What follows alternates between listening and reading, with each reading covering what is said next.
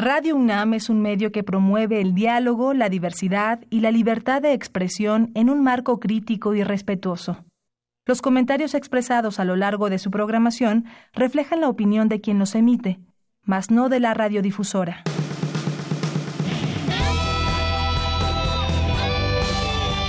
Prisma RU. Relatamos al mundo.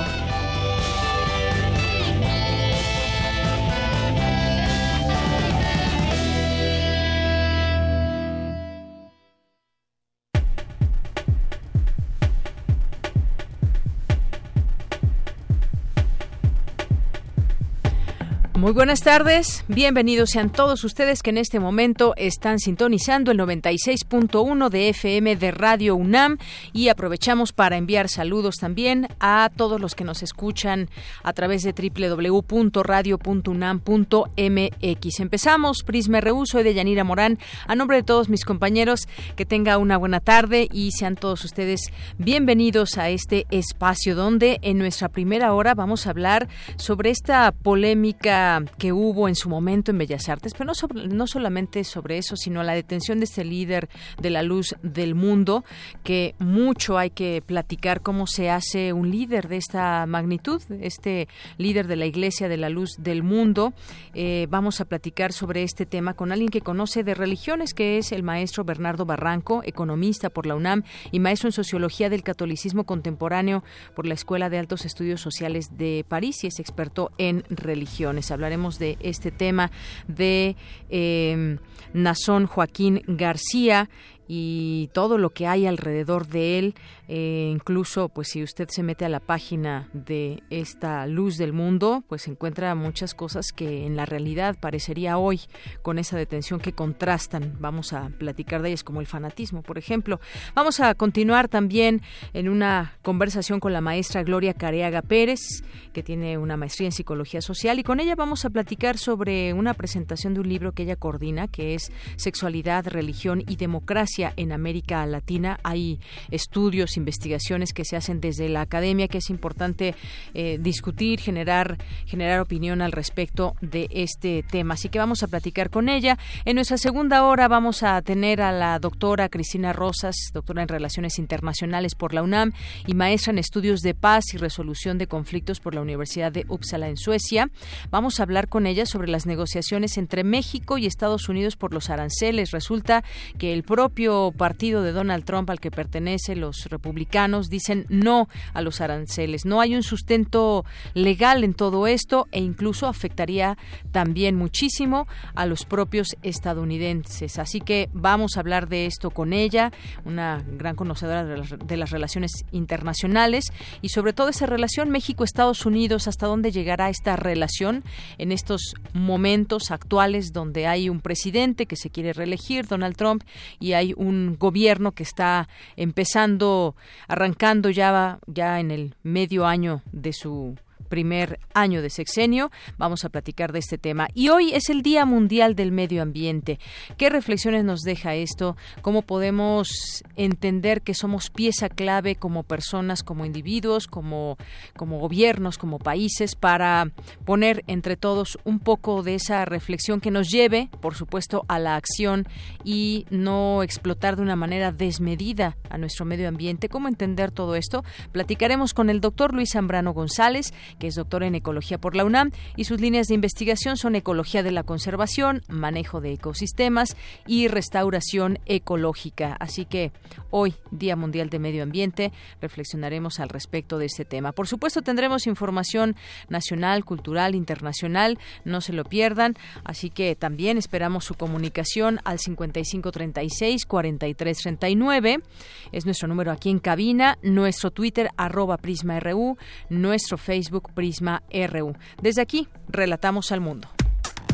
Relatamos al mundo. Relatamos al mundo.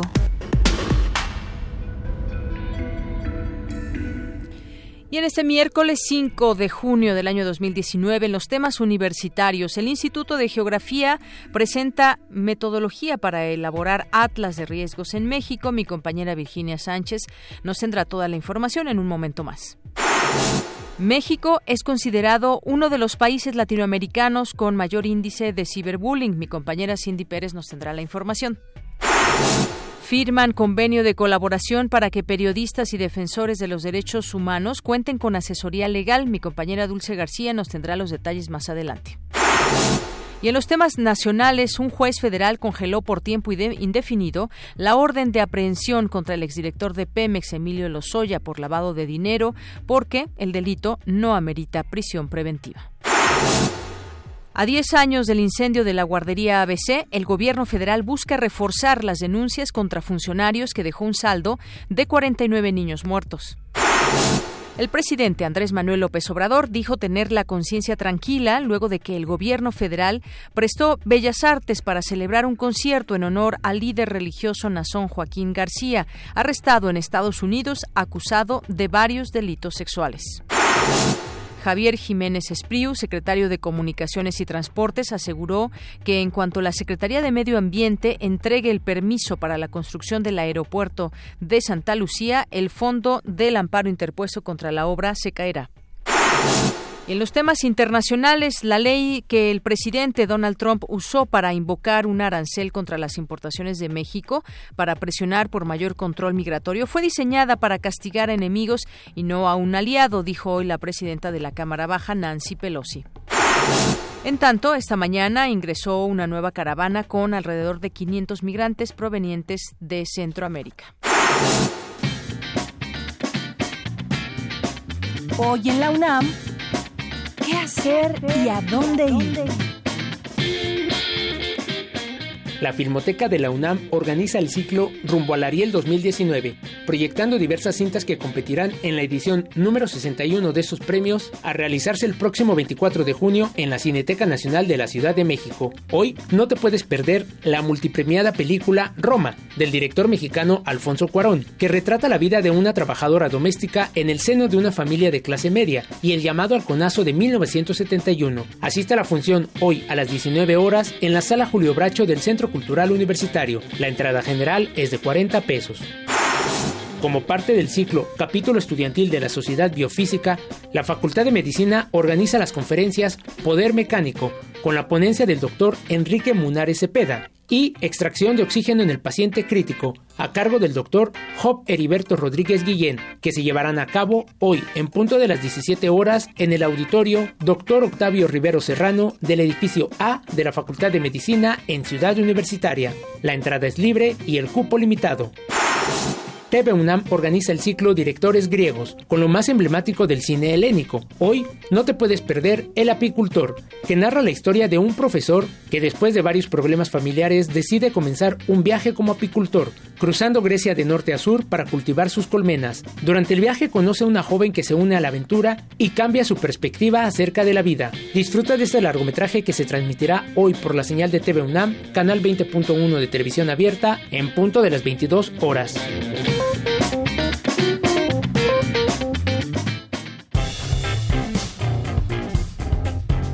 Campus RU.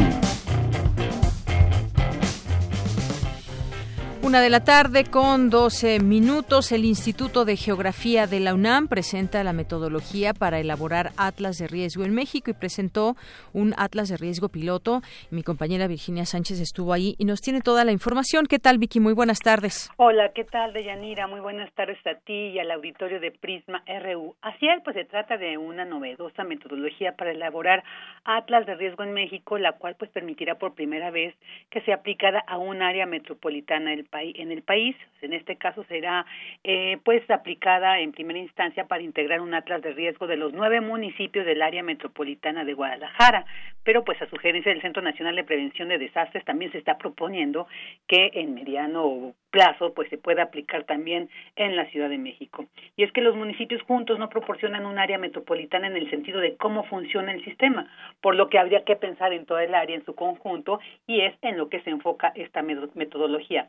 Así lo señaló Víctor Magaña Rueda del Instituto de Geografía, quien también habló sobre la importancia de hacer atlas de riesgos. Escuchémoslo. Ha sido común que cada vez que ocurren desastres siempre recurrimos al, al, paradigma naturalista, así les llamamos, y decimos, pues debe ser el cambio climático, y el cambio climático, y queda como algo abstracto.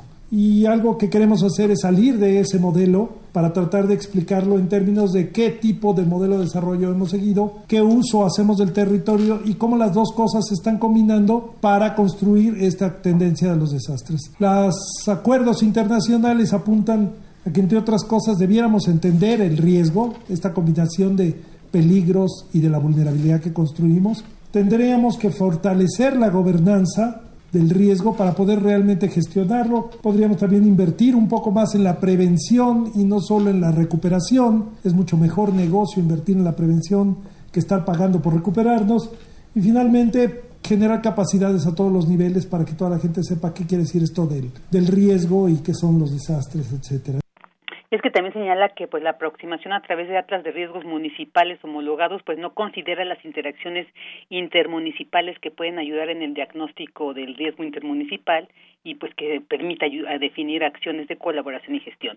Por su parte, Nacheli Ruiz Rivera, secretaria académica del Instituto de Geografía, señaló otra parte innovadora para el tema de los atlas de riesgos metropolitanos y que bueno se encuentra en este diseño metodológico que además está pensado para que los usuarios en esta escala pues que tienen diferentes aproximaciones a la información sobre riesgos pues les sea más fácil prevenirlos o digamos vislumbrarlos. Escuchémosla.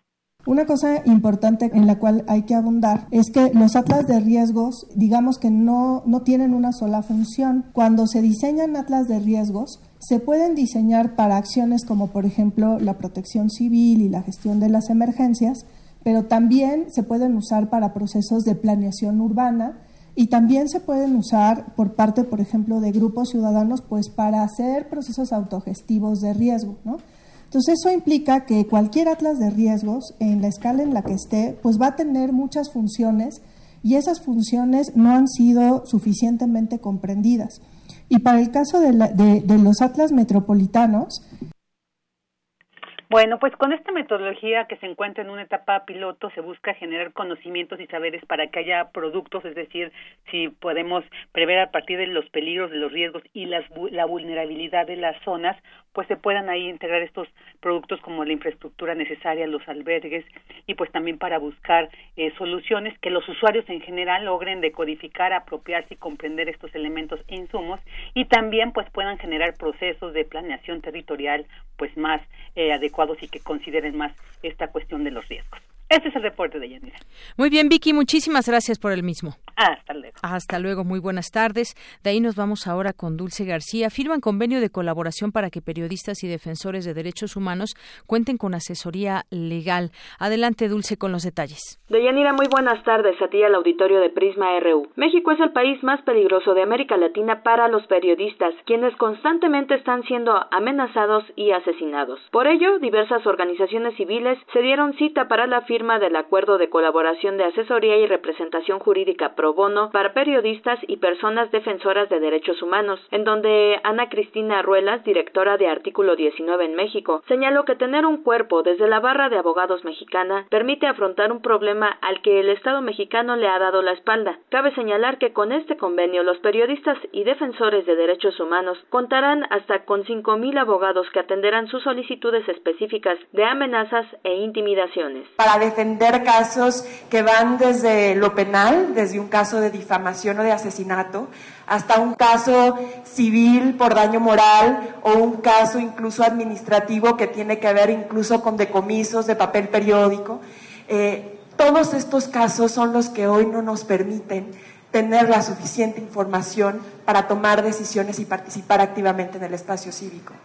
Creemos sin duda que tener un cuerpo eh, desde la sociedad civil, desde, desde, desde los abogados, desde la barra mexicana de abogados, nos permite hoy enfrentarnos a un Estado que le ha dado la, la espalda al periodismo de una manera distinta. Por su parte, el periodista y politólogo Sergio Aguayo dijo que la firma de este convenio es una constatación de que formalmente es necesario hacer alianzas explícitas de la sociedad civil, en este caso, periodistas y personas defensoras de derechos humanos, ante la falta de actuación del Estado. Estamos hablando de la defensa de un actor central en la batalla contra la violencia criminal, los eh, periodistas y los defensores, porque ellos son los que están en la trinchera permanente para o hacer conciencia o defender a víctimas. lo que está haciendo, lo que hizo la fundación eh, de la Barra Mexicana de Abogados es extraordinario porque las organizaciones que defendemos es dificilísimo hacerlo por la falta de recursos y porque México es un país gigantesco. Sergio Aguayo habló además de lo difícil que es para los periodistas tratar con el gobierno federal los delitos que ellos sufren. Tengo 50 años involucrado como periodista, 40 de defensor de derechos humanos y puedo decirles que es un calvario tratar con el gobierno federal. Citando un mandatario famoso por sus tweets, nuestro gobierno federal habla mucho y hace poco es decir, no está a la altura de las amenazas. Por ejemplo, las demandas por daño moral, el mecanismo de protección no acompaña a los periodistas que somos víctimas de demandas por daño moral, que buscan inhibir, simplemente evade el tema. De Yanira, auditorio de Prisma RU, los diversos representantes de las organizaciones que firmaron este convenio destacaron que los índices de impunidad en México son prácticamente absolutos y que esperan que de esta manera se ayude a revertir dicha tendencia. Este es el reporte. Muy buenas tardes. Gracias, Dulce. Muy buenas tardes. Pues se siguen haciendo estos esfuerzos para que pues los defensores de derechos humanos, los periodistas tengan esa seguridad al momento de estar trabajando muchas veces temas delicados. Esperemos que se avance poco a poco en esta materia. Por lo pronto nos vamos ahora a más información. Ahora con mi compañera Cindy Pérez Ramírez presentan el programa ambiental y de cambio climático para la Ciudad de México. Adelante, Cindy. Deyanira, muy buenas tardes. Es un gusto saludarte a ti y a todo el auditorio de Prisma RU. En el marco del Día Mundial del Medio Ambiente fue presentado este programa planteado como urgente e indispensable y que está compuesto por siete ejes: revegetación, rescate de ríos, manejo sustentable del agua, cero basura, movilidad integral, calidad del aire y ciudad solar. Claudia Sheinbaum, jefa de gobierno de la Ciudad de México, compartió algunas cifras de Yanira, por ejemplo, que la zona sur de la capital tiene el 12% de la biodiversidad del país y el 2% de nuestro planeta. Cuatro millones de vehículos circulan diariamente y que de 15 a 20% de la población no recibe agua todos los días. Y la ciudad tiene una sobreexplotación del acuífero, de donde obtenemos el 70% del agua que consumimos, de prácticamente la mitad. Es decir, extraemos eh, más de lo que se está recargando el acuífero. Por esa razón la ciudad se está hundiendo. Iztapalapa, Xochimilco, Tláhuac son las alcaldías que mayores riesgos eh, tienen por el hundimiento de la ciudad, porque no se hunde parejo, se hunde de manera diferenciada. Y este hundimiento diferenciado provoca las grietas que existen hoy en Iztapalapa, en Tláhuac y en Xochimilco.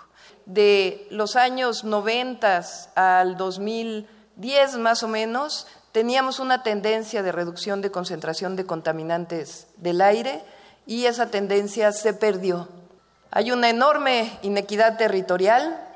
Eh, la delegación o la alcaldía Miguel Hidalgo tiene 10 metros cuadrados de área verde por habitante, mientras Iztapalapa, algunas zonas tienen menos de un metro cuadrado de área verde por habitante.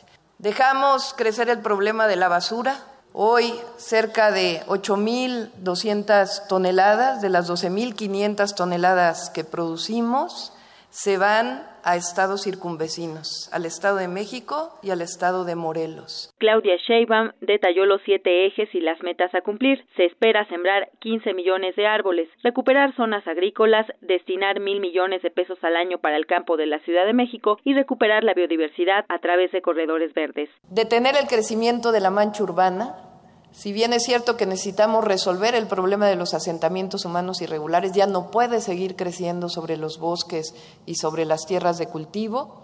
Recuperar la participación económica del campo que tenía en 2006 es una apuesta, es decir, duplicar su valor. Rescate del bosque de Chapultepec, esta es una inversión federal vamos a intervenir el río Magdalena, que se ha intervenido varias veces, pero desafortunadamente sin un programa integral. Actualmente eh, producimos 12.700 toneladas de residuos. Eh, en realidad queremos reducir esto. ¿Qué estamos haciendo desde ahora? Una nueva planta de transferencia y separación de basura en Vallejo, en Azcapotzalco y queremos que además de impulsar el transporte público, reducir en 30% las emisiones del el transporte en la ciudad, 100 kilómetros de corredores exclusivos de transporte público, cuatro líneas del sistema cablebús en la Ciudad de México, extensión de un de la línea 8 del metro con un trolebús elevado que vamos a hacer de Constitución del 17 a Santa Marta, calentadores solares, paneles fotovoltaicos, biogás y otras fuentes de energía. Va a ser una inversión financiada de dos mil millones de pesos en los seis años. Sin duda, este programa ambiental y de cambio climático para la Ciudad de México es muy ambicioso y está planteado del 2019 al 2024. Hasta aquí mi reporte. Muy buenas tardes. Gracias, Cindy. Buenas tardes. Queremos escuchar tu voz. Nuestro teléfono en cabina es 55 36 43 39. Prisma RU. Relatamos al mundo. Continuamos y al principio adelantábamos platicar sobre ese tema que fue detenido el líder de la luz del mundo. Hoy la Iglesia responde, dice que no pagará la fianza de 25 mil millones de dólares del apóstol Nazón Joaquín García, líder de esta Iglesia de la luz del mundo, detenido por delitos de tráfico de personas, eh, producción de pornografía infantil, violación forzada de, una, de un menor, entre otros, aseguró Silem García, portavoz de esta congregación. Y pues es la información que se tiene hasta el momento. Sabemos también que hace, hace unas semanas apenas se hizo una, un homenaje ahí en Bellas Artes para eh, reconocerlo. Hizo un evento como parte de la luz del mundo y pues hoy hay muchas reacciones al respecto. Eh, vamos a platicar de ese tema, ya está en la línea telefónica, le agradezco como siempre nos tome esta llamada al maestro Bernardo Barranco, que es economista por la UNAM y maestro en sociología del catolicismo contemporáneo por la Escuela de Altos Estudios Sociales de París y es experto en religiones. ¿Qué tal maestro? Bienvenido, buenas tardes. ¿Qué tal? Muy buenas tardes. Eh, maestro, pues hablar de este tema nos lleva a pues a un poco a pensar cómo es que se hace un líder tan eh, reconocido, tan famoso entre, entre sus seguidores. Opera más o menos en 54 países. Esta Iglesia de la Luz del Mundo es de creencia cristiano-evangélica, pentecostal y fundada en Jalisco en 1926. Tiene cientos de miles de, de miembros alrededor del mundo, decía yo, 54 países. ¿Cómo es que se logra todo esto? Y ahora, pues vemos que incluso a sabiendas de esta acusación la gente eh, le llora, la gente reza para que pues quede libre de toda culpa. ¿Cómo entender pues este este funcionamiento, esa creación de ese tipo de iglesias tan pues que pues tienen tanta gente a su alrededor y que justamente cuando hablamos de dinero pues también generan muchas mucho dinero proveniente de, de la gente que, que está dentro de esta iglesia. Bueno, en realidad eh, Nazón es, es, parte de una familia, eh, algunos la califican de una dinastía, su abuelo, eh, Eusebio Joaquín, fue el que fundó la iglesia, como decías muy bien, en 1926, cambia de nombre a Aarón, y después se hereda, no hay elecciones, simplemente pues es, eh, ellos dicen, la, la presencia del Espíritu Santo, quien designa quién es el, a la muerte del apóstol, quién es el sucesor, y el sucesor fue Joaquín ahí por los años 40, 50, hasta relativamente hasta hace poco, hasta hace eh, cinco años que fallece y es electo eh, con 44, 45 años este Nazón eh, Joaquín García. Entonces hay una especie como de, de eh, transmisión casi familiar.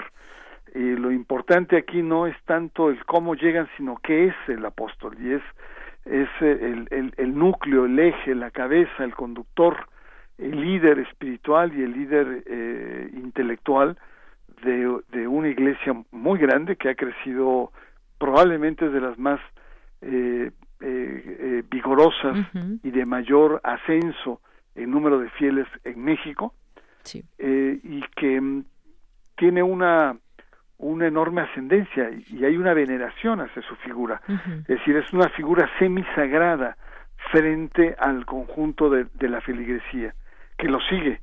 Y en este momento pues hay una actitud de, de mucha preocupación porque no solamente queda descabezada la iglesia vulnerable porque su cabeza visible eh, no está, sino también con un golpe moral muy fuerte por el tipo de acusaciones que se le imputan y que pues es eh, eh, verdaderamente reprochable cuando ellos habían tenido una actitud muy crítica frente a los abusos sexuales de la iglesia, mira nomás por dónde llegan las acusaciones y mira nada más el nivel al cual están exhibiendo a, su líder que esperan que las investigaciones y el juicio que se le lleve pues eh, niegue o no tenga la solidez y puedan recuperar su liderazgo. Si no, la Iglesia va a entrar en un momento muy, muy difícil. Ya está en un momento difícil actualmente. Sí, pues puede ser el inicio de, de, su caída. Aunque si escuchamos al portavoz de esta, de esta congregación, Silem, Silem García, dijo que están convencidos de que van a declarar absuelto a Nazón Joaquín García, que es una persona honorable y congruente. Esto, pues también para dar una, un mensaje a todos los, eh, la feligresía, a toda la gente que forma parte de esta iglesia. Sin embargo, el fiscal general de California anunció el arresto y la presentación de cargos contra Nazón Joaquín García. Decía usted, pues son cargos muy graves que se le están imputando. Eh, este líder habría coaccionado a las víctimas para que realizaran actos sexuales eh, al decirles que si iban en contra de cualquiera de sus deseos como el apóstol estaban yendo en contra de Dios. Y yo entrelazaría esto eh, maestro con pues abusos que se han dado con líderes y representantes de otras iglesias. Es decir es parecería una práctica que se realiza cuando se enaltecen a esos eh, líderes o que tienen algún tipo de poder y no solamente de esta iglesia sino de otras entre ellas la católica misma no, claro, ahí, hay toda una reflexión muy profunda sobre lo que representa este eh, eh, esta masculinidad sagrada, este sacerdocio de poder, en donde los sacerdotes, en sus diferentes niveles, o ministro de culto, eh, llega a tener una ascendencia muy grande sobre tu conciencia, llega a poseer tu, tu alma, en cierto sentido, y llega, por lo tanto, a disponer de tu cuerpo. Entonces es, un, es una em, reminiscencia de un tipo de poder clerical que la Iglesia no se ha podido sacudir que, y que lo que estamos viendo, yo espero que las investigaciones eh, sean lo más eh, certeras, pero que no, no solo son de la Iglesia Católica, sino hemos visto también en otras iglesias eh, protestantes sobre todo y ahora en las iglesias evangélicas. Lo importante aquí, Yanira, es, es cómo esto está afectando no solamente a la iglesia, sino incluso a la política del gobierno, que ha sido como pocas veces una política de apertura hacia el mundo evangélico, quizá porque los evangélicos tienen una presencia muy fuerte en el mundo popular y ahí se mezclan o se entrelazan el mercado religioso con los mercados de programas sociales o la, pretensión que tiene la, la, cuarta transformación de llegar a esos sectores y que ve en las iglesias pues un elemento de, de alianza, de cercanía, de apoyo frente a, a, sus programas. Sin embargo, pues el tema es peligroso, es peligroso porque muchas de estas iglesias eh, tienen como cometido pues el imponer al conjunto de la sociedad sus convicciones. ¿Y, qué significa el rol tradicional que le asignan a la mujer, la sexualidad tan cerrada, el tema del aborto, temas como homosexual, un rechazo absoluto a los matrimonios homosexuales, es decir, eh, y que no solamente es de los, de los grupos pentecostales, sino también de la Iglesia Católica, de cómo desde el espacio público, desde las políticas públicas, quieren imponer al conjunto de la sociedad sus convicciones. Este es el riesgo de tener una política de excesiva apertura y el presidente la ha mostrado. Una de ellas fue desde la campaña con el PES, el, Partido Encuentro Social, un partido eh, confesional, evangélico, los diálogos que ha tenido con Cofraternice, una red de eh, iglesias pentecostales para estudiar, darles o otorgarles eh, eh, radio y televisión y ahora pues el escándalo con esta misma iglesia y con este mismo personaje que se dio en, eh, en Bellas Artes donde pues las autoridades le entregan el espacio cultural más importante del país. Y no solamente eso sino la banda o no perdón la banda la sinfónica eh, em, de la Marina toca en este evento. Entonces algo está cambiando que tenemos que repensar muy bien esto que hemos conversado mucho contigo y con el auditorio de, Radio Universidad sobre el tema de la laicidad y sus límites. Claro, eso es muy importante. El presidente, el propio presidente de México, Andrés Manuel López Obrador, indicó que el hecho de que el apóstol de Jesucristo fuera al Palacio de Bellas Artes es porque su gobierno existe, en su gobierno existe la tolerancia y que tiene la conciencia tranquila en este sentido, que nadie sabía pues de esta información. Sin embargo, ahora que mencionaba este tema de la palabra, incluso dinastía, pues había ya acusaciones que venían de tiempo atrás, no a él, pero sí a, a su padre, a su abuelo. A su padre en 1997, que también son episodios muy complejos eh, hubo, hubo una demanda judicial, esta se llevó a tribunales, fue exonerado, pero también hubo un linchamiento mediático en aquellos años. Tú estabas muy chica, estoy segurísimo, pero en 97 hubo en Estados Unidos una serie de acontecimientos en torno a ciertas sectas destructivas. Estaba en la puerta del cielo, todos se suicidaron y había un temor, estábamos eh, en cambio de milenio, había, había una atmósfera un poco enrarecida en tanto estos grupos y un grupo de evangélicos, de evangélicos, eh, lanza una, una campaña mediática diciendo que la luz del mundo era una iglesia de corte destructivo, una secta de corte destructivo. Y la verdad, yo cimbró las estructuras porque fue ante grandes medios, eh, grandes programas de televisión, periodistas, etcétera, y realmente hizo mella, lo cual nos plantea también que la lucha de los mercados religiosos es una lucha muy encarnizada, incluso en el ámbito de los grupos eh, eh, pentecostales, de tal suerte que no hay que descartar tampoco eh, que es parte de esta lucha que se da en Estados Unidos, ¿no? Así es. Bueno, pues todo un tema que quisimos conversar el día de hoy con usted, maestro, porque nos llama mucho la atención. Y ahora yo metería por último esta, eh, esta palabra. Me gustaría eh, su punto de vista sobre este tema. ¿Hay o podríamos considerar que hay fanatismo dentro de las filas de la luz del mundo? Pues hay de todo. Hay, eh, sobre todo hay que, hay que tomar en cuenta que son iglesias eh, en donde la emoción es una parte muy importante, la dimensión curativa, el don de la palabra, a veces entran en éxtasis, lloran, si uno ve las imágenes de cómo hacen sus oraciones casi llorando, entonces eh, uno pensaría que podría haber niveles de eh, que, que, se extralimitan, sobre todo nosotros acostumbrados a un nivel racional.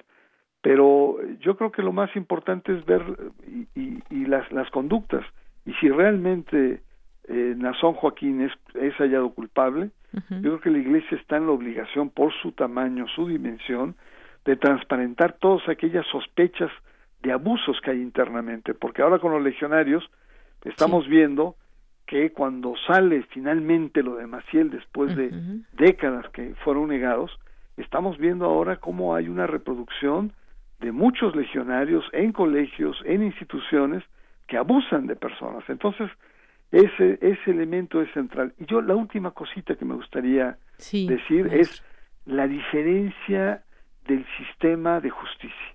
Fíjate, acá, para que se denuncie un abuso sexual, primero hay que lidiar con todas las trabas que pone el clero.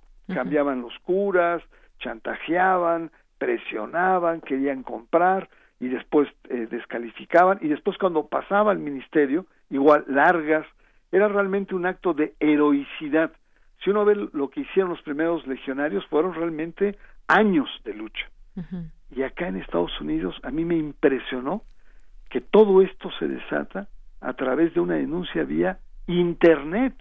Sí. Y eso nos habla de la diferencia que existe cuando el Estado tiene la capacidad de atraer casos, no esperar a que esté ya todo armado. Y eso me parece muy importante porque como país, como ciudadanos, como Estado, tenemos la obligación de preservar la integridad de, de los niños. Claro, y no esperar o a que pasen años. Y Exacto, acá, ya los niños se convirtieron en hombres y entonces siguen luchando por la justicia. Exactamente, la gran lección que me llevo en todo esto es la, la, capacidad de las leyes norteamericanas de atraer los casos, no esperar a que se hagan grandes expedientes y cosas muy contundentes. No, basta con un chispazo, atraen e investigan el caso. Yo creo que ahí debemos llegar como, como país, sobre todo tratándose de nuestra niñez. Claro, pues un, un, buen punto, porque además esos delitos son muy graves, muy delicados por los que es acusado. Pues estaremos, seguiremos en el tema. Por lo pronto, muchas gracias, maestro, como siempre, por su participación aquí en Prisma RU de Radio UNAM. No, al contrario, un abrazo. Hasta luego. Muy buenas tardes. El maestro Bernardo Barranco es economista por la UNAM y maestro en sociología, experto en religiones. Continuamos. Porque tu opinión es importante, síguenos en nuestras redes sociales, en Facebook como Prisma RU y en Twitter como arroba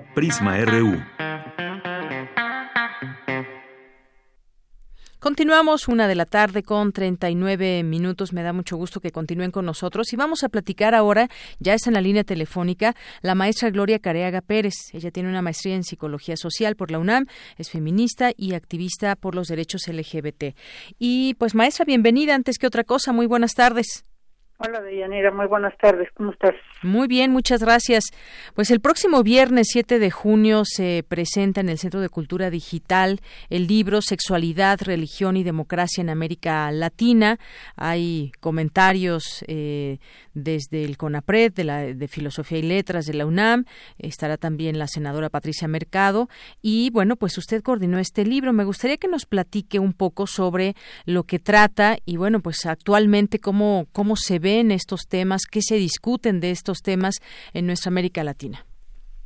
Bueno, mira, desde, desde la Fundación Arcoiris pues surgió la iniciativa a partir de mirar cómo es que los grupos conservadores estaban creciendo en, nuestro país y, y, reflejando qué es lo que estaba sucediendo en América Latina, eh, precisamente con con el ejemplo de lo que estaba ocurriendo en Brasil, en Costa Rica y en Argentina, entonces surgieron interrogantes sobre, bueno, ¿qué está pasando en México y por qué se habla tan poco sobre el avance de estos grupos conservadores? Entonces la fundación convocó a un seminario hace dos años en donde trajo a investigadores de distintos países para discutir precisamente qué, estaba, qué es lo que estaba ocurriendo en la región y cómo estos grupos conservadores estaban incidiendo en distintos espacios. Fue muy interesante que después del seminario yo me, que yo coordiné en ese momento eh, surgió eh, una otra reunión internacional en la que participé y me encontré con un investigador de la Universidad de Bruselas en donde estaba, acababa de realizar un seminario igual para dar cuenta de lo que estaba ocurriendo en Europa. Entonces, bueno, ya esto nos alertó más con respecto a una, podríamos decir, de identificamos que existe una estrategia global de avance de este movimiento conservador para incidir de distintas maneras en los gobiernos de los países. Y fue muy interesante, pues, que este seminario que organizamos en México, eh, pues, nos dejó ver lo que estaba ocurriendo en Centroamérica, en Sudamérica y en México eh, con el avance de estos grupos. Llama la atención que, eh, que, bueno, toda la región ha sido considerada como una región eminentemente católica, pero que en los últimos tiempos ha habido como una transición muy importante hacia otras religiones o a distancia con, con la Iglesia Católica.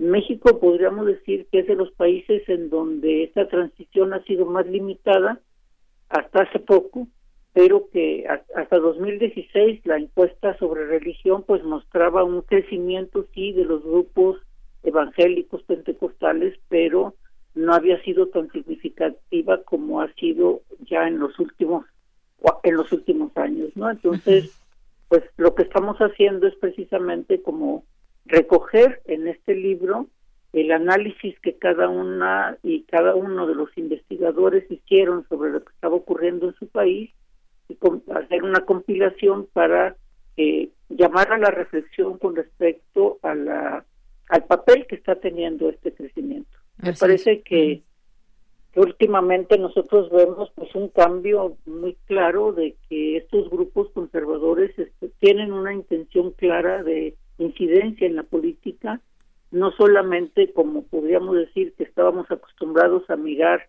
eh, la, la presión que desde la Iglesia Católica se venía haciendo, sino realmente estos grupos pues buscan más una participación política con representación en los distintos aparatos del, del Estado, ¿no? Y eso pues nos llama la atención porque porque realmente es una estrategia distinta y cómo están involucrándose también eh, dentro de la sociedad. ¿no? Así es, buscan participación política, eso es importante mencionarlo. ¿Y qué pasa en México? ¿Cómo han avanzado estos grupos de pronto que son muy reaccionarios ante ciertos temas, como por ejemplo el tema del aborto, el tema de la sexualidad, que si en los libros de texto eh, no quieren que se mencionen algunas palabras, algunos temas?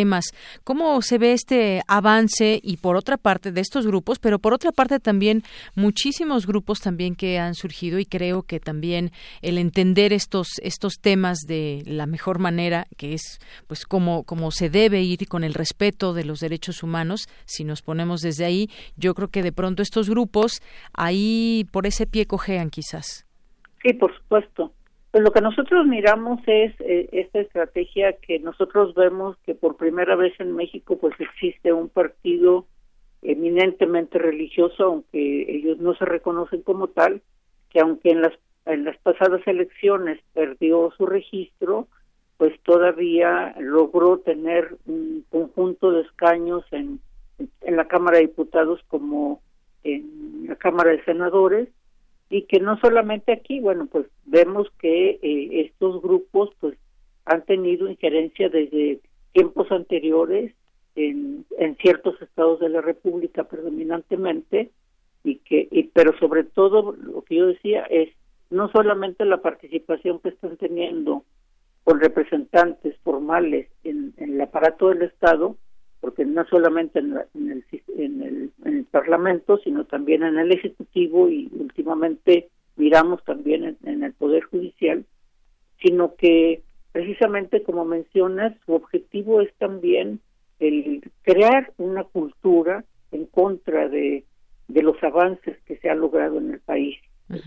Principalmente me parece que su foco está eh, enfocado a los derechos de las mujeres aunque utilizan una bandera muy importante relacionada con la sexualidad y principalmente en contra de los avances del movimiento LGBT.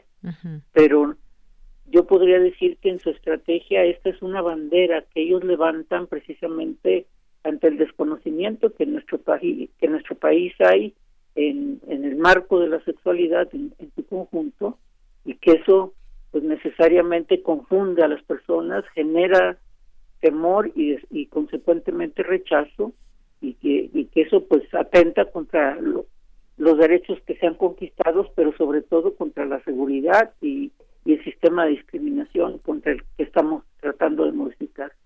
Claro, porque por una parte, pues están estos grupos que están organizados, que buscan quizás una, una visibilidad también más grande a través de la política, pero hay también, pues, los grupos conservadores desde la sociedad, por ejemplo, que coinciden muchas veces con estas, con estas ideas. Acaba de salir, por ejemplo, este tema del, de, que los niños en las escuelas, con el uniforme, pueden usar, eh, tienen la libertad de ponerse una falda, las niñas pantalón, y bueno, pues parece ser que, no se entiende como se debiera y entonces se desvirtúa esa idea de generar esa equidad, esa igualdad entre, entre los seres humanos. Sí, mira, yo creo que por una parte hemos avanzado de manera clara y consistente en algunas reformas legales importantes para dar paso a la protección de los derechos de estos sectores de la población Hemos avanzado de manera importante en la participación de las mujeres cada vez más en los distintos espacios de la vida. Sin embargo, hablando específicamente de las mujeres, yo diría que, pues sí, estamos en todos los espacios, pero en, prácticamente en ninguno estamos de una manera segura, protegida, ¿no? Eh, o sea, ¿qué, ¿cuáles son las áreas protegidas para las mujeres? A lo mejor el vagón de, del metro o, el, o una zona de los camiones, ¿no? Del metrobús, pero prácticamente sales de ese espacio y una no es libre de caminar en la calle, en, en la, dentro del ámbito familiar, eh, la violencia conyugal es alta en México, o sea, realmente nosotros en México todavía tenemos una un, modelo machista, patriarcal muy claro en, en, el sistema de relacionamiento. Entonces me parece que atentar contra los derechos que se habían conquistado, pues es echarnos décadas atrás, ¿no? A, a, todo el país. Entonces yo creo que, que, la intención que, que, tienen precisamente de imponer valores, una moral única, ciertas formas de comportamiento, pues está confundiendo a la población y, está generando un clima que no que no favorece a nadie, ¿no? Que realmente pues se puede desatar mayor violencia, mayor discriminación y eso es una preocupación alta para nosotros. Así es. Bueno, pues yo le agradezco mucho que nos comparta estas reflexiones en el marco de la presentación de este libro el próximo viernes 7 de junio, Sexualidad, Religión y Democracia en América Latina. Los comentarios serán de Alexandra, Alexandra Perdón, presidenta del CONAPRED, Griselda Gutiérrez, investigadora de la Facultad de Filosofía y Letras de la UNAM, Patricia Mercado, senadora de la República, con la moderación de Luz Elena Aranda. En la presentación de este libro que usted coordina, ahí en el Centro de Cultura Digital, viernes 7 de junio, al mediodía, a las 12, se encuentra el centro en Paseo de la Reforma sin número, esquina Lieja, en la colonia Juárez, muy cerca del metro Chapultepec, y la entrada es libre. Pues maestra, muchísimas gracias por haber estado aquí con nosotros en Prisma RU de Radio UNAM. Muchas gracias y ahí les esperamos en la presentación, con mucho gusto. Claro que sí, maestra. Hasta luego. Hasta luego. Muy buenas tardes. Fue la maestra Gloria Careaga Pérez, tiene maestría en Psicología Social por la UNAM, es feminista y activista por los derechos LGBTI. Queremos escuchar tu voz. Nuestro teléfono en cabina es 55 36 43 39. Porque tu opinión es importante, síguenos en nuestras redes sociales, en Facebook como Prisma RU y en Twitter como arroba PrismaRU.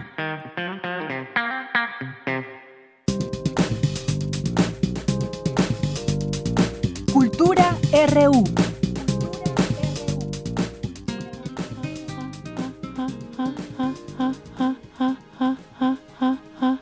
Oh, Superman.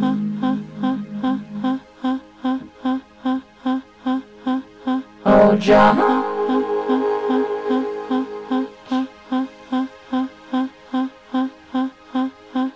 Oh, mom and dad.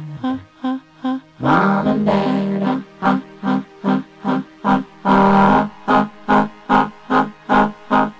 Hi.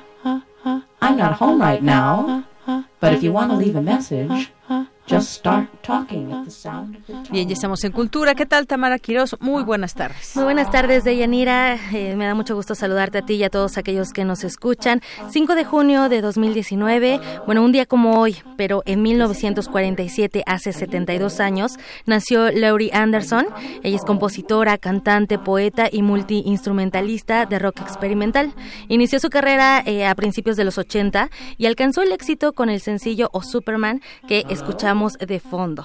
Una artista multifacética que ha participado más allá de la música, ha realizado trabajo enfocado en la danza, el cine y la escritura. Escuchemos un poco más de O Superman.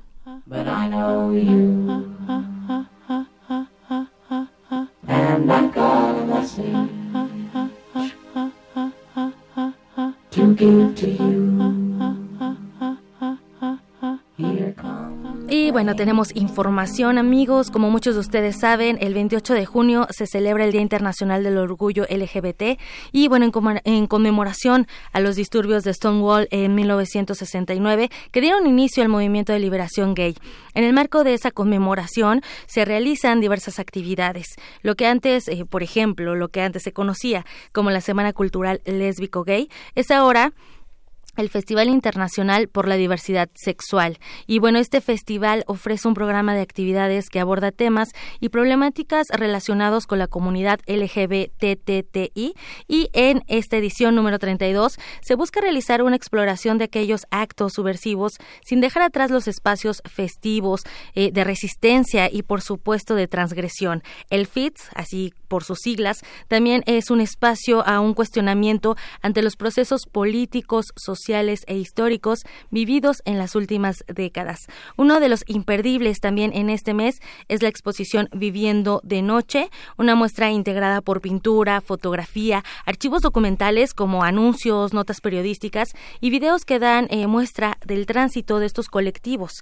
Y bueno, bajo la curaduría de Armando Cristeto, quien desde el 77 se dedica a la fotografía autoral, produciendo su propia obra, y quien además ha realizado investigación histórica, curaduría y docencia, Viviendo de Noche se expone en el Museo Universitario del Chopo de miércoles a domingo de 11.30 de la mañana a 7 de la noche. El museo se ubica en el número 10 de la calle Doctor Enrique González, en la colonia Santa María La Ribera. Esta es una de las opciones que damos eh, durante este mes. Eh, también el Corredor Cultural de Moneda está preparando ahí un recorrido que próximamente vamos a tener una entrevista con los involucrados para que también se animen a, ir a alguna de estas actividades. Y bueno, en otra información, en el ámbito teatral, les cuento que en el foro A Poco No se presenta La Bala.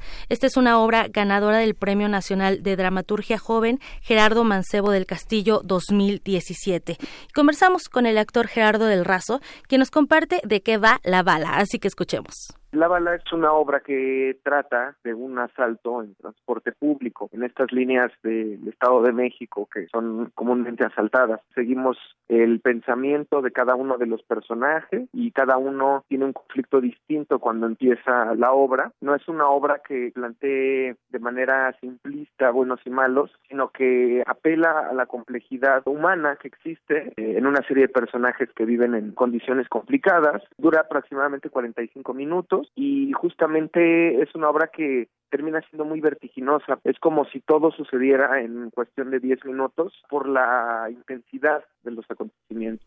Una obra que, bueno, relativamente dura poco en, en cuanto al, al tiempo eh, de escena, como nos comenta bien el actor Gerardo del Razo. Y bueno, también les cuento que esta puesta en escena está en sus últimas funciones. Se presenta hasta el 12 de junio, los martes y miércoles, hoy por ejemplo, a las 8.30 de la noche en el foro A Poco No, ubicado en la calle República de Cuba, número 49, en el centro histórico de la Ciudad de México. Importante también comentarles que tanto el dramaturgo como los actores, las personas que están dentro de, esta puesta en escena eh, son egresados de la UNAM, del Centro eh, universitario de teatro del CUT, entonces también para que se acerquen y, vean y conozcan lo que se está haciendo eh, a través, bueno, ya en las carreras profesionales de estos egresados universitarios.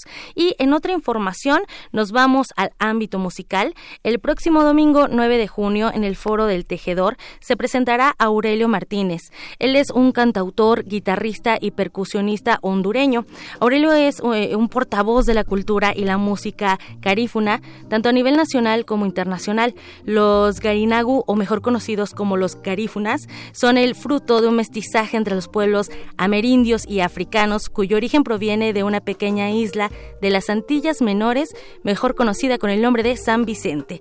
Bueno, pues Aurelio se estará presentando con su guitarrista Guayo Cedeño el domingo a las 9 en no, el domingo 9 de junio a las 5 de la tarde en el Foro del Tejedor, ubicado en Avenida Álvaro Obregón número 86. Así que vamos a ir calentando los oídos, vamos a escuchar Lubara Wamba del disco Aurelio Laribella. Y con esto nos despedimos de Yanira, nos vamos a este músico a esta a este ritmo de música tropical. Muchas gracias, Tamara.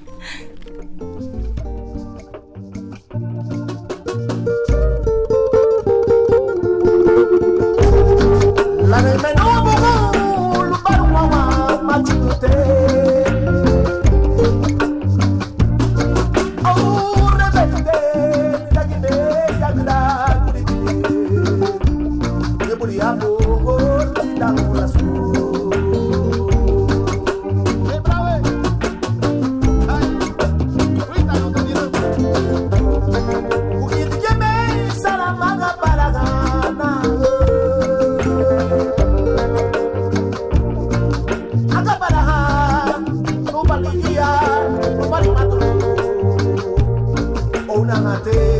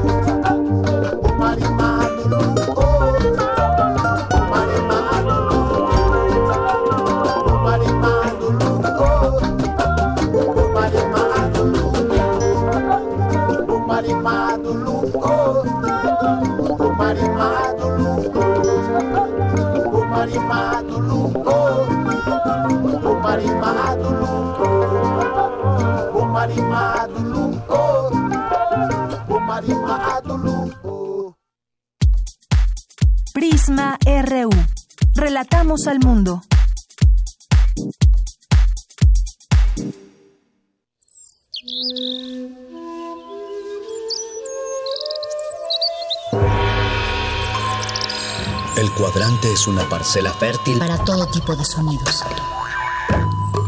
La cosecha depende del músico y el músico depende de la escucha que fertiliza el campo. El ciclo del sonido. Cultivo de hercios. Composta radiofónica para la nueva música. Lunes y jueves, 21 horas, por resistencia modulada. 96.1 FM, Radio UNAM. Experiencia sonora. La autonomía de la UNAM la llevamos en nuestro ADN. Es nuestra esencia y nuestro orgullo. Nos ha dado esa identidad que cada uno creamos y recreamos en las aulas, en las bibliotecas y en cada espacio. Gracias a esta identidad somos una comunidad orgullosa que ve hacia adelante. La autonomía es nuestra herencia. Es nuestra herencia. UNAM, 90 años de autonomía. Misael ayudó a construir esta carretera, por donde va su nieta María, en el carro que le prestó su vecina Marta para llevarla a su boda con Francisco. El papá de Francisco, Sergio, es carpintero y fue quien construyó las bancas para la boda. Si alguno de ellos no hubiera participado, este beso jamás habría sucedido. La democracia es como la vida. Si participamos todas y todos, crece y sigue adelante. Para seguir construyendo nuestra democracia, contamos todas. Contamos todos. INE. No esperes a que llegue la tormenta. Prepárate. Si hay alerta de ciclón tropical, toma tus precauciones. Desconecta todos los aparatos eléctricos y el interruptor de energía. Si tu vivienda es frágil o el techo es de material endeble, identifica el refugio temporal más cercano a tu comunidad y trasládate allí. Sigue las recomendaciones de protección civil y mantente a salvo. Comisión Nacional del Agua. Gobierno de México.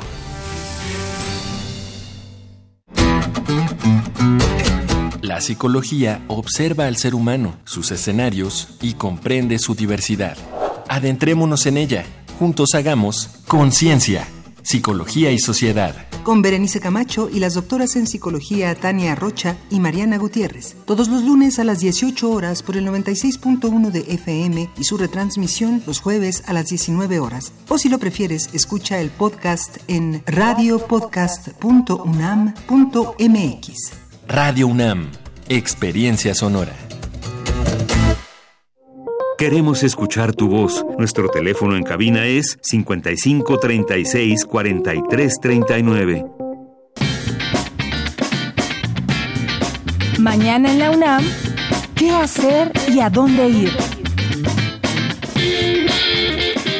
En el marco de las actividades conmemorativas por los 50 años del movimiento LGBTI, que inició con los disturbios policiales en un bar de Nueva York contra el colectivo homosexual en 1969 y que dieron lugar a marchas pacíficas y festivas en todo el mundo para reivindicar sus derechos, la Filmoteca de la UNAM organiza la edición número 23 del Festival Mix, Cine y Diversidad Sexual. Mañana no te puedes perder la proyección de la cinta Las Disidentes, que aborda la historia de cinco mujeres transexuales en la Ciudad de México que deciden romper con los estereotipos de género. La función será a las 16.30 horas en la sala Carlos la entrada general es de 40 pesos. Del 17 al 21 de junio se llevará a cabo el quinto Congreso Iberoamericano de Filosofía, cinco siglos de convergencias y desencuentros, historia, retos y porvenir de la filosofía iberoamericana. Este evento está organizado por la Facultad de Filosofía y Letras de la UNAM. Consulta la convocatoria y el programa completo en www.filos.unam.mx. No te puedes perder una emisión más de Inventario 20.1, revista de TV UNAM que presenta todos los acontecimientos que cobran vida dentro de nuestra universidad, permitiendo saber qué sucede, dónde y cómo para mirar y vivir la UNAM desde distintas perspectivas. Acompaña a Rosa Brizuela mañana 6 de junio a las 20.30 horas por la señal de TV UNAM, canal 20.1 de televisión abierta. Para Prisma RU, Daniel Olivares.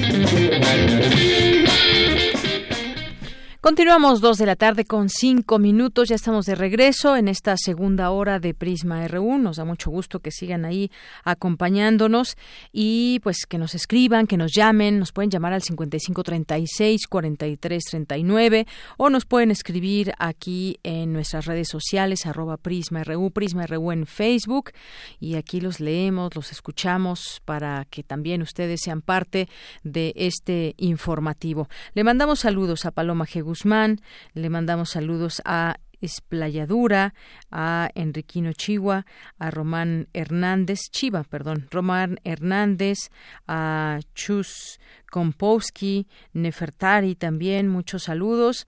Enviamos también aquí saludos a Ramón Vázquez, que nos escucha siempre desde Dallas, Texas. Dice que nos está escuchando y nos desea una linda tarde. Muchísimas gracias, Ramón Vázquez, que siempre está atento desde allá en Estados Unidos y bueno, pues muchas cosas que están pasando con México y ese país. Más 52 Efren siempre comentándonos, nos dice interesantes comentarios del doctor Barranco. También valdría la pena, valdría analizar las causas que llevan a los creyentes a esos niveles de adoración a un hombre, el vacío emocional, el sentimiento de pertenecer a algo, falta de una fe racional que cuestione en quien se cree y para qué se cree. Gracias. Eh, pues sí, un comentario bastante puntual sobre todo esto cuando muchas veces se llega a adorar, a fanatizar desde la religión a una sola persona. Román Hernández García también nos escribe y nos dice, espera que hoy lleguen menos mojados a casa. Bueno, pues es que ya estamos en tiempo de lluvias y yo creo que no nos quita nada ya traer nuestro, nuestro paraguas consigo. Y bueno, también nos escriben aquí, les mandamos muchos saludos a nuestros amigos becarios UNAM, el Sarco, que también está por aquí presente, muchas gracias. Eh, también nos escribe por aquí, dice que ya hay un aguacero por ahí por donde vive, supongo el Zarco y Quetecuani, dice son las 13 con 13 y con un sabroso aguacero a la hora de Prisma RU. Pues todavía no nos llega hasta aquí la lluvia, tal vez dentro, dentro de unas horas, porque se prevé que pueda llover. Ya estamos en tiempo de lluvias y creo que fue muy evidente este cambio que tuvimos. Bueno, aquí siempre se, normalmente en nuestra Ciudad de México tenemos muy bien específicos nuestros nuestras temporadas nuestras el invierno el otoño ahora ya estamos en temporada de lluvias y bueno desde el primer día tuvimos lluvia desde el primer día de junio. Alejandro Cardiel nos dice, pederastia, religión, parecen vínculos indisolubles. ¿Qué les pasa a esos representantes de Dios? Nos escribe. Bueno, pues aquí lo seguimos leyendo. Muchas gracias por, por hacerse presentes y vamos a continuar con la información. México es considerado uno de los países latinoamericanos con mayor índice de ciberbullying. Cindy Pérez Ramírez nos tiene esta información. Adelante, Cindy. ¿Qué tal, Deyanira? Muy buenas tardes. También conocido como ciberacoso, se define como el daño intencionado y repetitivo perpetrado por una o más personas que se vierten sobre un individuo en condición de vulnerabilidad a través del uso de medios digitales. Ante este panorama, se llevó a cabo en el Instituto de Ingeniería de la UNAM la conferencia Ciberbullying, para ti un juego, para él una agresión, en donde el maestro Cuauhtémoc Vélez, académico de esa entidad universitaria, dijo que de 2006 a 2018 ha crecido 400% el número de usuarios de Internet en México. De los 82.7 millones, el 36% son jóvenes de 18 a 34 años. Y es que dijo más del 50% de víctimas no reconoce al acosador y causa daño las 24 horas. En el acoso normal, el acoso escolar, generalmente está identificado el, el acosador. Causa daño las 24 horas. La persona puede estar recibiendo mensajes, puede estar recibiendo imágenes, puede recibir videos continuamente las 24 horas del día, lo cual puede apabullar verdaderamente a la persona. Generalmente las víctimas de ciberacoso tienen el temor, sobre todo los menores de edad, tienen el temor de denunciar o de decir algo en sus familias porque existe eh, esa, esta situación de, de la reacción que pueden llegar a tener los padres de familia y de no, de no llevar una acción eh, que vaya a favor de la víctima. El problema es que se tomó una reacción un poco eh, determinante, un poco tajante, y es el corte, por ejemplo, del servicio de Internet. Eso también le genera temor, le genera ansiedad a la víctima, y eso es una de las razones por las cuales también podría eh, pues negar o simplemente ocultar esta acción de ciberacoso es que los contenidos normalmente son cuasi permanentes. Por su parte, María José Usabiaga, experta en intervención psicológica, señaló que entre las causas del ciberbullying son el auge de las redes sociales, los servicios de mensajería, el acceso en plena formación y sin supervisión de un adulto.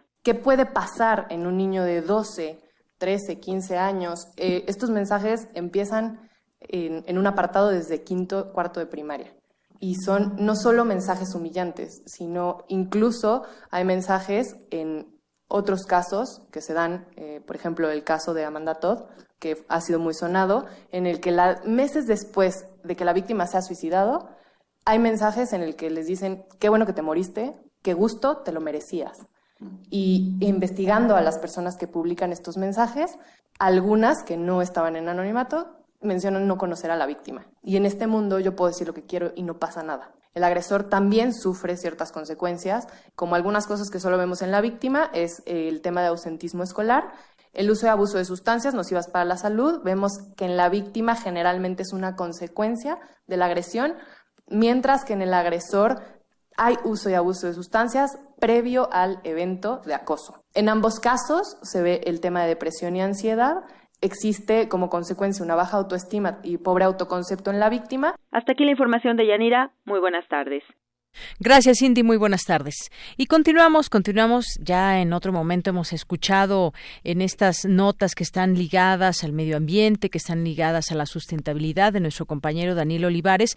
Y hoy justamente pues nos viene a presentar otro tema más de los que ha investigado. ¿Qué tal, Daniel? ¿Cómo estás? Hola, ¿qué tal, Deyanira? Muy buenas tardes. Buenas tardes a todos nuestros radioescuchas. Eh, pues sí, como lo dices, esta es una nueva sección titulada Sustenta. Como lo menciona, ya hemos escuchado algunos eh, trabajos que yo he realizado durante un mes aproximadamente. Eh, Sustenta es un espacio que, le, que busca darle foro a todas estas investigaciones, proyectos e innovaciones, principalmente más bien universitarias, de la UNAM, eh, pero también nos vamos al Politécnico, a Chapingo, a, a otras universidades y hasta privadas, que se está realizando eh, investigaciones en pro del medio ambiente. Como sabemos es un tema actual que ya nos está pues alcanzando y pues estamos eh, buscamos nosotros dar este espacio para que la gente sepa que pues dentro de los espacios universitarios se está buscando una solución ¿no? a este problema del, de la contaminación y del cambio climático. Claro, que nos dan opciones, por ejemplo, de reciclaje, que ya en algún momento nos hablabas de cómo reciclar el unicel, que están haciendo pues un proyecto muy claro desde ingeniería. Y en esta ocasión, por ejemplo, nos vas a hablar del popote biodegradable. Sí, así es, Deyanira. Este es un, un trabajo que Pues es, es de, de, gran valor porque lo hicieron estudiantes del CCH Azcapotzalco. Son jóvenes de 15 años exactamente que tienen este, la, la, materia de química orgánica y es aquí en este espacio donde hicieron esta, eh, este proyecto de un popote biodegradable a partir de este, el coco y el maíz. Entonces, eh, es un proyecto muy importante. Están buscando apenas la patente, ya tienen la investigación, ya tienen el proyecto, pero ahorita están ya en el proceso de buscar la patente para poderlo materializar. Y son a lo mejor proyectos que, que están ahí, pero que tienen un futuro, un futuro muy importante. Y pues bueno, ahora vamos a escuchar este proyecto de los estudiantes del CCH Escapuzalco. Muy bien, adelante.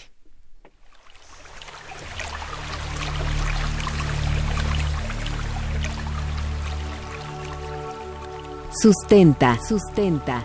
Innovación universitaria en pro del medio ambiente.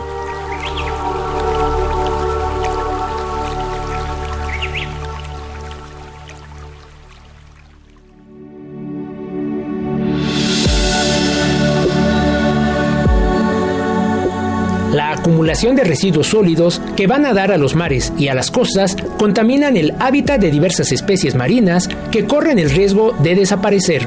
En 2015, el video de una tortuga marina que parecía llorar mientras le sacaban un popote de la nariz se hizo viral y provocó que el tema de las pajillas de plástico se pusiera en la mesa de discusión. Y es que el plástico es uno de los contaminantes con mayor presencia en las playas mexicanas, pero no solo se acumula ahí.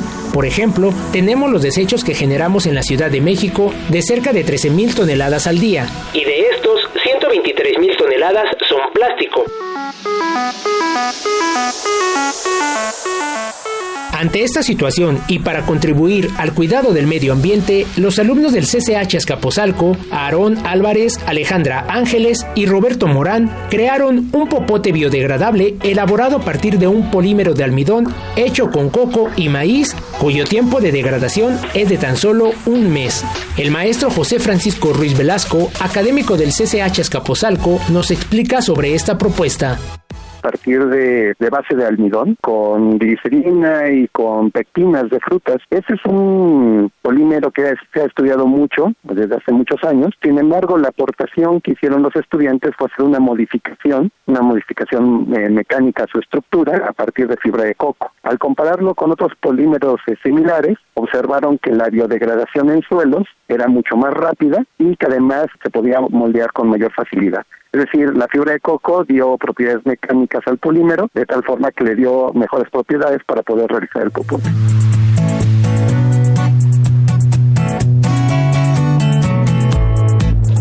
La Secretaría de Medio Ambiente y Recursos Naturales estima que si se usa este producto con frecuencia, una persona habrá consumido alrededor de 38 mil popotes durante toda su vida. La mayoría terminarán en rellenos sanitarios o serán arrastrados al ambiente, contaminando suelo, ríos y mares. Un simple popote tarda más de 100 años en degradarse. De ahí la importancia de la innovación de los alumnos del CCH Escaposalco, que tan solo tarda un mes en desintegrarse. El maestro Cortés comenta lo siguiente en condiciones controladas en un suelo eh, donde se controló el pH, la humedad, la composición, el contenido de oxígeno, el cual eh, dio eh, un resultado de menos de 100, de 100 días en la biodegradación al 100%. Este popote biodegradable, que resulta impermeable, maleable y resistente, no es comestible, pero tampoco causa daño si se consume, ya que está hecho de componentes orgánicos como el almidón de maíz, cáscara de mango, alcohol polivinílico y fibra de coco. No es tóxico, no se recomienda que se consuma, pero si se ingiere eh, no tiene ningún elemento que, que pueda dañar a la salud.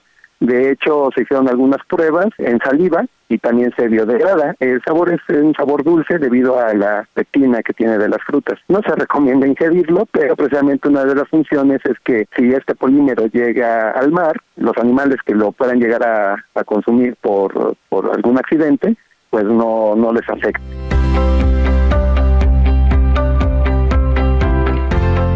Actualmente, el maestro José Francisco Ruiz, responsable del Laboratorio de Química Verde y Energías Sostenibles del CCH Escapozalco, continúa con la mejora de este popote biodegradable para, en un futuro, lograr una patente y financiamiento para materializar esta innovación universitaria. Para Radio UNAM, Daniel Olivares.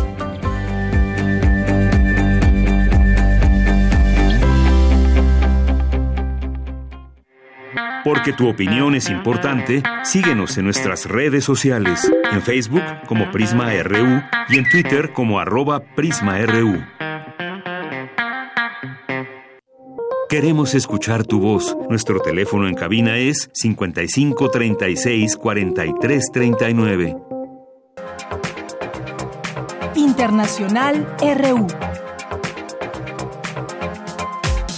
Este miércoles comenzó la jornada electoral en Dinamarca. Las encuestas pronostican que el poder podría regresar a la oposición de izquierda. El Partido Socialdemócrata se ubica a la cabeza con el 30% de las preferencias. Habla Mette Frederiksen, candidata a primer ministra de dicho partido. Que los partidos que no tienen una política definida hacia pues los cambios climáticos y una mejora del clima pierden mucho. También se habla mucho y es ya un tema eh, recurrente también de la inmigración y el papel que van a tener y cómo van los inmigrantes, a cuántos podemos acoger y bajo qué condiciones. Y otro tema también que suele ser también frecuente, bueno, ya sabes que aquí, como pagamos muchos impuestos, el estado de bienestar se encarga de muchas cosas y se debate mucho, pues, eh, cuánto dinero debemos gastar en el estado de bienestar. Rusia y China se oponen a una intervención militar en Venezuela y abogan por una solución pacífica. Según la declaración final de la reunión del presidente ruso, Vladimir Putin, con su homólogo chino, Xi Jinping. El presidente del Consejo Militar de Transición de Sudán, Abdel Fattah al-Burhan, anunció que está dispuesto a reanudar el diálogo con la oposición sin condiciones previas, con el propósito de buscar el bien del país. Nosotros, en el Consejo Militar de Transición, abrimos nuestras manos a las negociaciones sin ningún propósito que no sea el interés de la nación, a través del cual podemos completar el establecimiento de una autoridad legítima que exprese las ambiciones de la revolución sudanesa en todas sus variedades. Los mejores deseos, la historia lo registrará. En República Checa se llevó a cabo una manifestación masiva para pedir la dimisión del primer ministro Andrej Babis, investigado por la Comisión Europea por un supuesto cobro indebido de fondos europeos destinados a una de sus empresas. Habla uno de los manifestantes. Hagamos una revolución para echar al babicismo. Deshagámonos de él. Pidámosle que dimita porque ya hemos tenido bastante. La prohibición impuesta por el gobierno estadounidense a sus ciudadanos para impedirles visitar Cuba por medio de cruceros turísticos y viajes culturales entra en vigor este miércoles. Esta medida supone un duro golpe a la economía cubana. Escuchemos a las dos partes afectadas, turistas estadounidenses y ciudadanos cubanos. Trump es un hombre de negocios y siempre piensa en el dinero, no en la gente, con el corazón. Nos sentimos muy deprimidos porque, porque todos esos problemas también nos trae problemas a nosotros, ¿me entiendes? Tanto económico como psicológico, te das cuenta y entonces, pero nos cansamos, seguimos aquí batallando. Siete ex embajadores de Estados Unidos en México rechazan los aranceles que su presidente Donald Trump quiere imponer, pues perjudicarían la capacidad de nuestro país para enfrentar la migración. Con audios de Euronews y Radio Francia, las breves internacionales con Natalia Pascual. Continuamos dos de la tarde con 22 minutos. Seguimos en los temas internacionales y vamos a platicar sobre pues lo que está sucediendo entre México y Estados Unidos. Hay pláticas, hay declaraciones, pero qué está de fondo en todo esto. ¿Cómo afectaría a México eh, que se cobren aranceles a todo lo que entra hacia Estados Unidos? ¿Cómo le afectaría a los propios Estados Unidos? Hoy escuchamos también distintas voces republicanas que dicen no a los aranceles de Trump porque perjudicarían también a los norteamericanos en primer lugar esta intención del presidente Donald Trump de imponer una tarifa arancelaria de 5% a México desató uno de los más serios desafíos en las filas de sus correligionarios los republicanos al jefe de la Casa Blanca desde que éste tomó posesión. Los senadores republicanos enviaron un claro mensaje a Trump de que no apoyarán su plan para imponer aranceles a México por no frenar la migración legal, que por cierto ahora no sé si sea algún tipo de guiño o ya sea pues la política que se tomará en cuenta de hoy en adelante, pero pues tenemos información de que en nuestra frontera sur hay pues una intención de frenar una caravana migrante allá en Chiapas, ya se desplegó un operativo. Pero hablemos de este tema con la doctora Cristina Rosas, es doctora en Relaciones Internacionales por la UNAM, maestra en Estudios de Paz y Resolución de Conflictos por la Universidad de Uppsala en Suecia y pues le doy la más cordial bienvenida. Doctora, ¿cómo está? Buenas tardes. Buenas tardes, Deyanira. Un gusto saludarla. Igualmente, doctora, pues platíquenos cuál es su punto de vista sobre esto que estamos viendo, un momento pues por demás interesante, político además, que tendría consecuencias económicas. Claro, es un es una decisión política, ciertamente Trump pues ya está mirando, ya está pensando en su reelección y en los temas que pueden catapultarlo eh, conforme a las necesidades de su base dura de electores. Eh, desafortunadamente los temas migratorios pues eh, siempre han sido utilizados políticamente por los presidentes de Estados Unidos para ganar apoyo de la ciudadanía, de los votantes y pues este, esta ocasión no es la excepción. Ahora, a mí lo que me llama profundamente la atención es que estamos rompiendo con una manera de desarrollar las relaciones bilaterales, voy a ser más específica. Eh, normalmente los temas comerciales se trabajan en una pista con Estados Unidos, mientras los migratorios van en otra pista y en otra por separado los temas de seguridad. Pero ahora resulta que Trump está mezclando los temas migratorios con los temas comerciales. Esto pues obviamente complejiza mucho el escenario, eh, el otro día me estaban preguntando si Trump realmente puede imponer los aranceles y pues resulta que sí, invocando una disposición legal que es la de medidas de emergencia internacionales, él tiene la facultad de imponer estos aranceles. Entonces, estamos viendo una situación bastante inédita y que también ha colocado a las relaciones México-Estados Unidos a uno de los niveles más bajos que yo recuerde desde los tiempos de Ronald Reagan y Miguel de la Madrid. Así es. Y bueno, como usted bien dice, está mezclando dos temas, el migratorio y el comercial. Y dijo usted una palabra, imponer aranceles. A final de cuentas lo puede hacer, pero eso sería justamente imponerlos, pese a las voces dentro de su propio eh, gobierno, pese a las opiniones y me parece también la sustentación que están dando los republicanos en todo esto. Incluso, pues también un asesor de Trump ve posible que los aranceles a México no se apliquen. Es una nota que veía hace unos momentos el principal asesor comercial de la Casa Blanca, Peter Navarro, dijo que puede eh, que los aranceles no entren en vigor, dado que ya se ha traído la atención de México sobre la necesidad de frenar el flujo migratorio ilegal. Así que todavía, digamos, existe esa posibilidad. Cada vez que escuchamos a Donald Trump, se ve muy seguro y dice que el próximo 10 de junio ya México tendrá que pagar aranceles. Pero echamos una mirada a lo que está sucediendo en su país y nos encontramos eh, información como esta, doctora. Sí, parece que los mejores aliados de México en esta crisis son los demócratas, algunos republicanos, gobernadores de estados que tienen una relación muy intensa con México, como puede ser Texas o California. Todos ellos han brincado con este tema de los aranceles que quiere imponer Trump.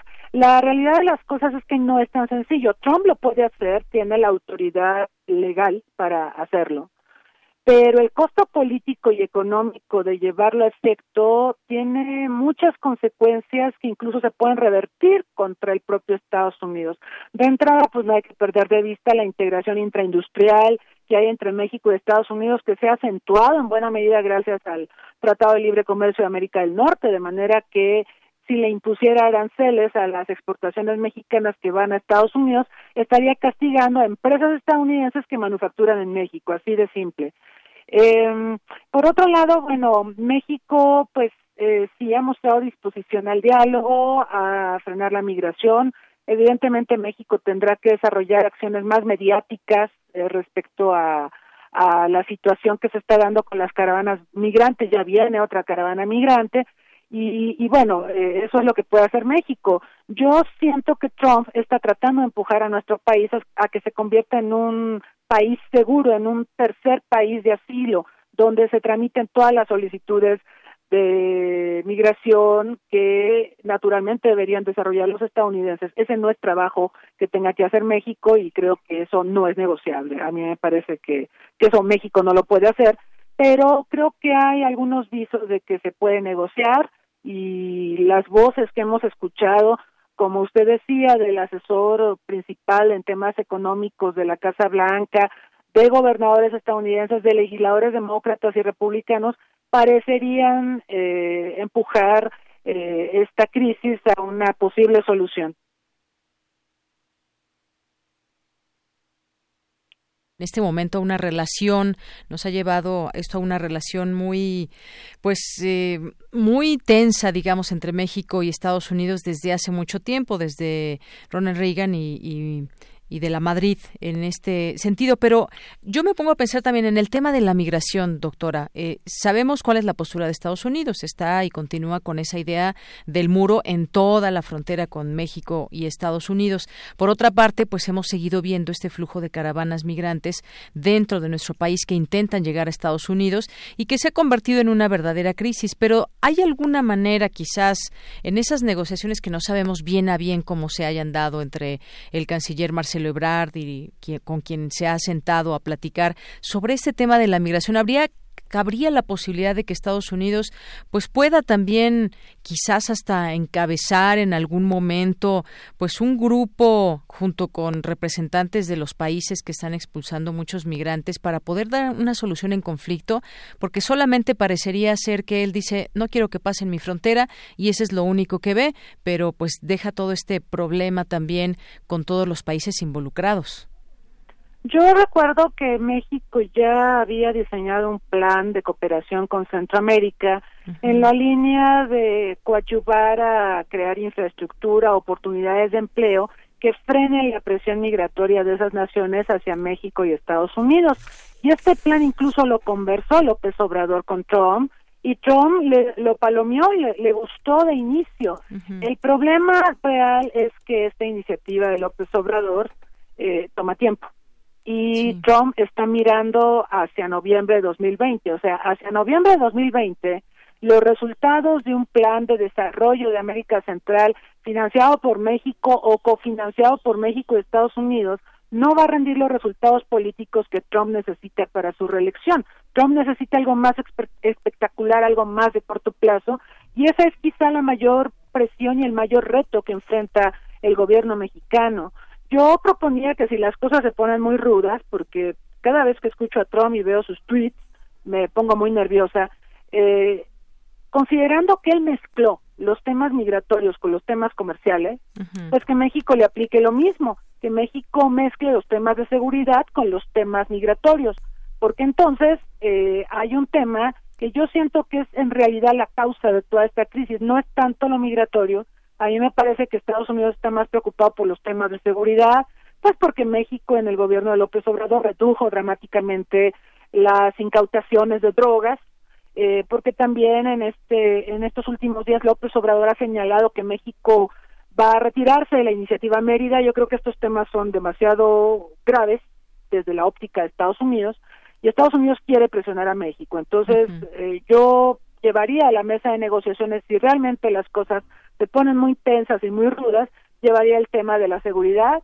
y el tema de las incautaciones y por supuesto el tema de la iniciativa Mérida, pues para ver si así les podemos torcer el brazo, porque hay demasiada intransigencia de parte de Trump. Creo que la gente que lo rodea es más racional, con ellos se puede hablar, incluso con el vicepresidente Pence, pero si Trump se pone muy rudo, creo que podemos jugar la carta de la seguridad. Oiga, doctora, y por ejemplo, la postura de México de, pues en todo momento intentar no confrontarse con Estados Unidos, eh, prefiere no hacer alguna declaración fuerte en torno a lo que está sucediendo. ¿Cómo deja, digamos, o cuál, cuál es eh, el sentir o cuál desde su punto de vista esa postura de México a través de su presidente Andrés Manuel López Obrador? Mire, yo lo he comentado en diversos foros, en artículos, en entrevistas.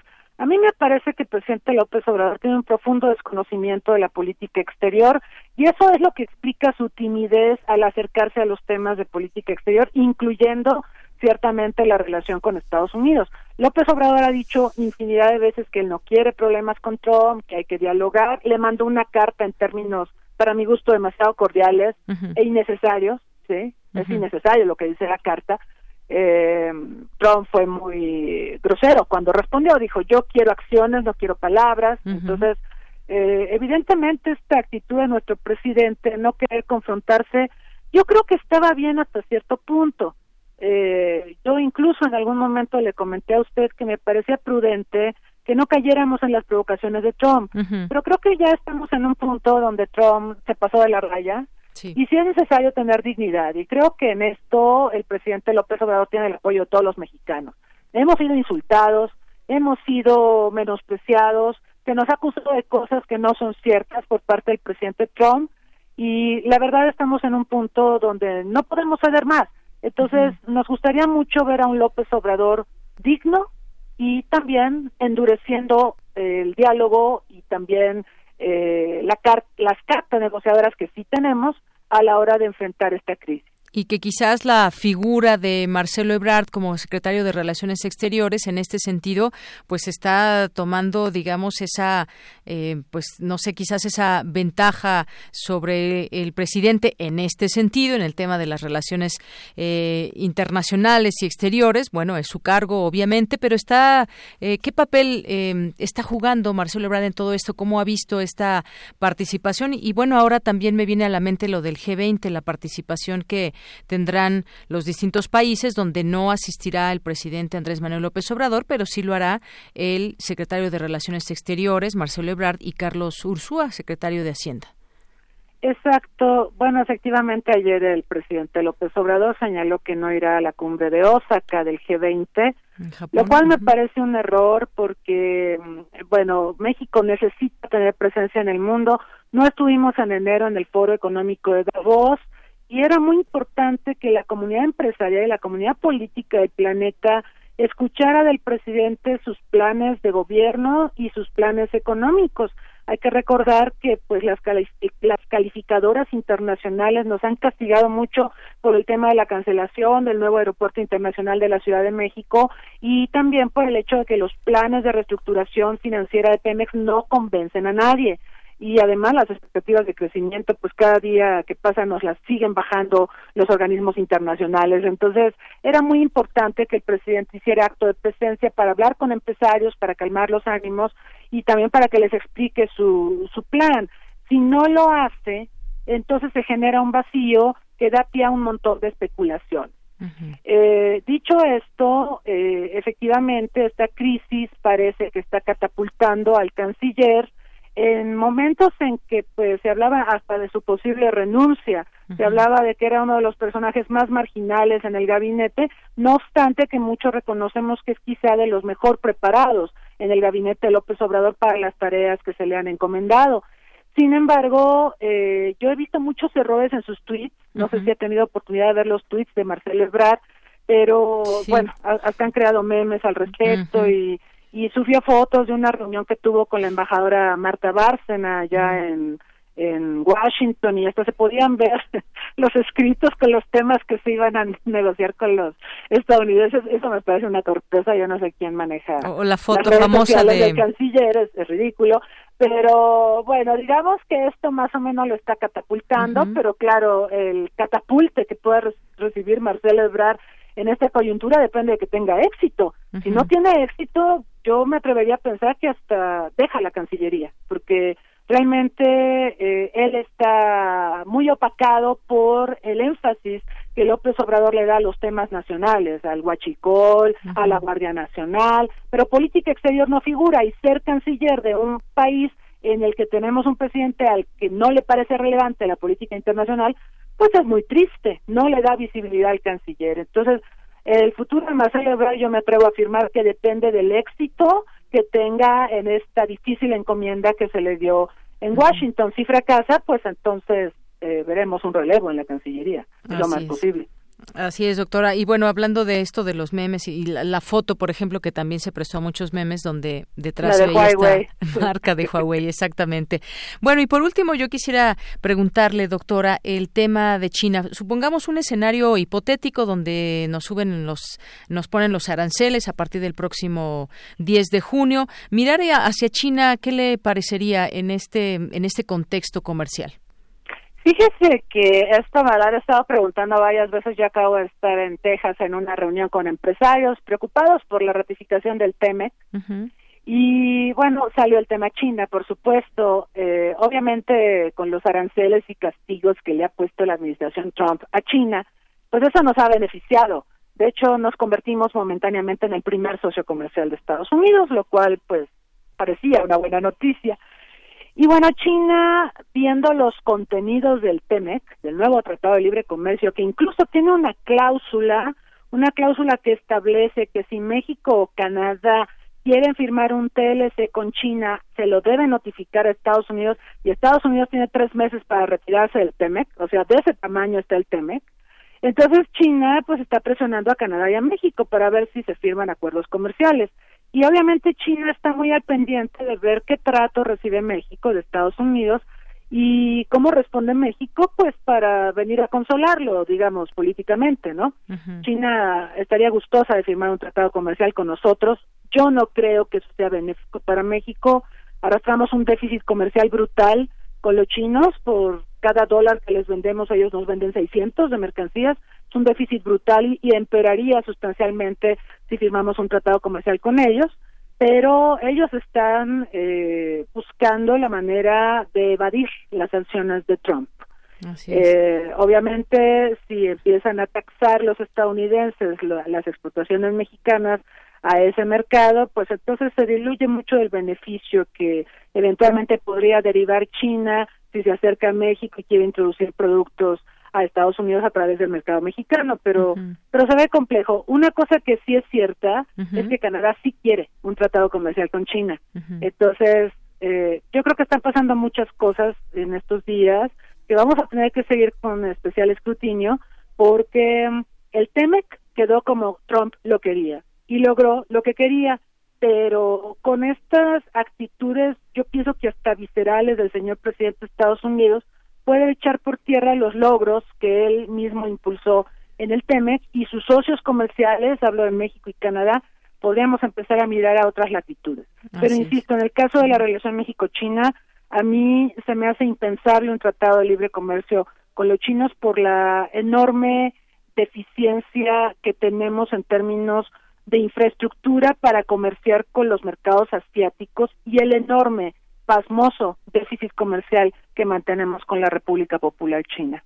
Muy bien. Bueno, pues muchas gracias por este análisis, doctora. Y ya en otro momento platicaremos también qué implicaría una reelección de Donald Trump, que para allá va y también trae a colación pues todo, todo lo que está haciendo también es política, aunque pues bueno, sin darse cuenta o dándose mucho cuenta, pues afecta también a sus a los propios intereses de, de los estadounidenses. Pero lo platicaremos en otro momento. Por lo pronto, pues le agradezco estos minutos aquí en Prisma RU de Radio UNAM. Gracias a usted, Yanira, un gusto. Igualmente, doctora, un abrazo, hasta luego. Hasta luego. Muy buenas tardes a la doctora Cristina Rosas, doctora en Relaciones Internacionales por la UNAM y maestra en Estudios de Paz y Resolución de Conflictos por la Universidad de Uppsala, Suecia. Porque tu opinión es importante, síguenos en nuestras redes sociales, en Facebook como Prisma RU y en Twitter como arroba PrismaRU.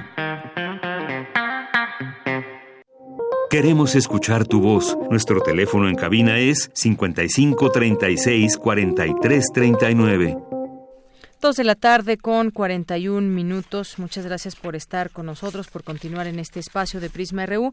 Y hoy es el Día Mundial del Medio Ambiente. Decíamos cuando iniciaba el programa que qué reflexiones nos lleva el pensar en nuestro medio ambiente, pensarlo a nivel global, a nivel mundial, pensarlo a nivel país, pensarlo también a nivel local, qué estamos haciendo en lo inmediato, acciones que puedan ayudar a que nuestro medio ambiente ambiente siga en pie. Platiquemos del tema con el doctor Luis Zambrano González, es doctor en ecología por la UNAM. Sus líneas de investigación son ecología de la conservación, manejo de ecosistemas y restauración ecológica. ¿Qué tal, doctor? Bienvenido a este espacio. Muy buenas tardes. Hola, muy buenas tardes, ¿cómo estamos? Pues muy bien y a la vez cuando pensamos en el medio ambiente muchas veces nos llega una cierta preocupación por todo lo que leemos.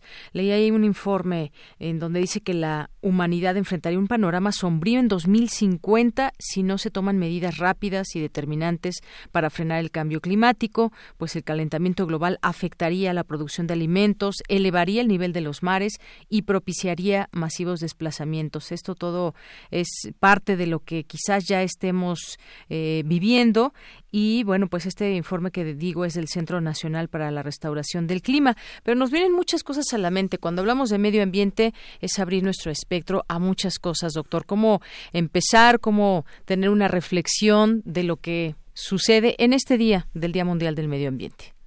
Bueno, yo creo que lo primero que tenemos que, cambiar de visión es que nosotros no vamos a proteger el medio ambiente, o sea, nosotros no estamos protegiendo el medio ambiente y nosotros no lo vamos a salvar.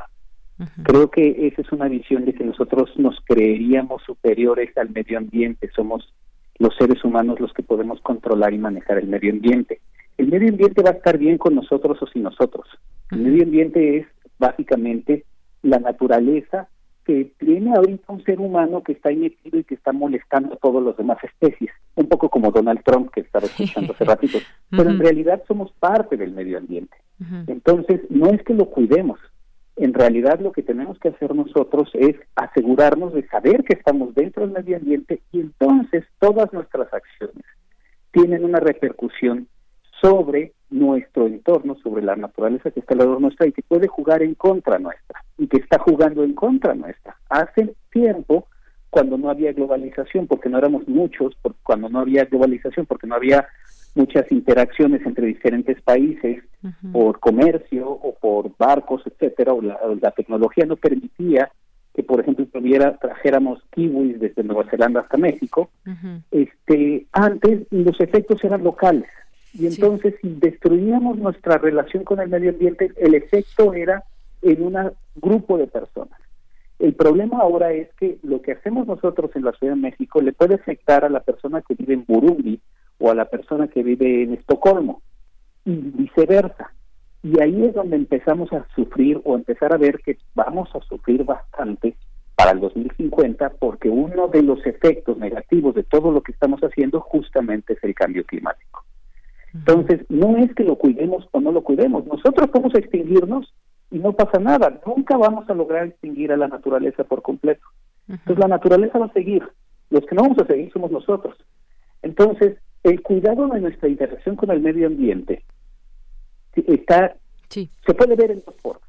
Por un lado, la egoísta y antropocéntrica que es si nosotros seguimos destruyendo eh, la naturaleza que nos rodea como lo estamos haciendo, en el largo plazo lo vamos a pagar, y lo acabas de decir, de algunas maneras lo vamos a pagar con la subida de los mares, la reducción en, la producción de alimentos, etcétera, etcétera.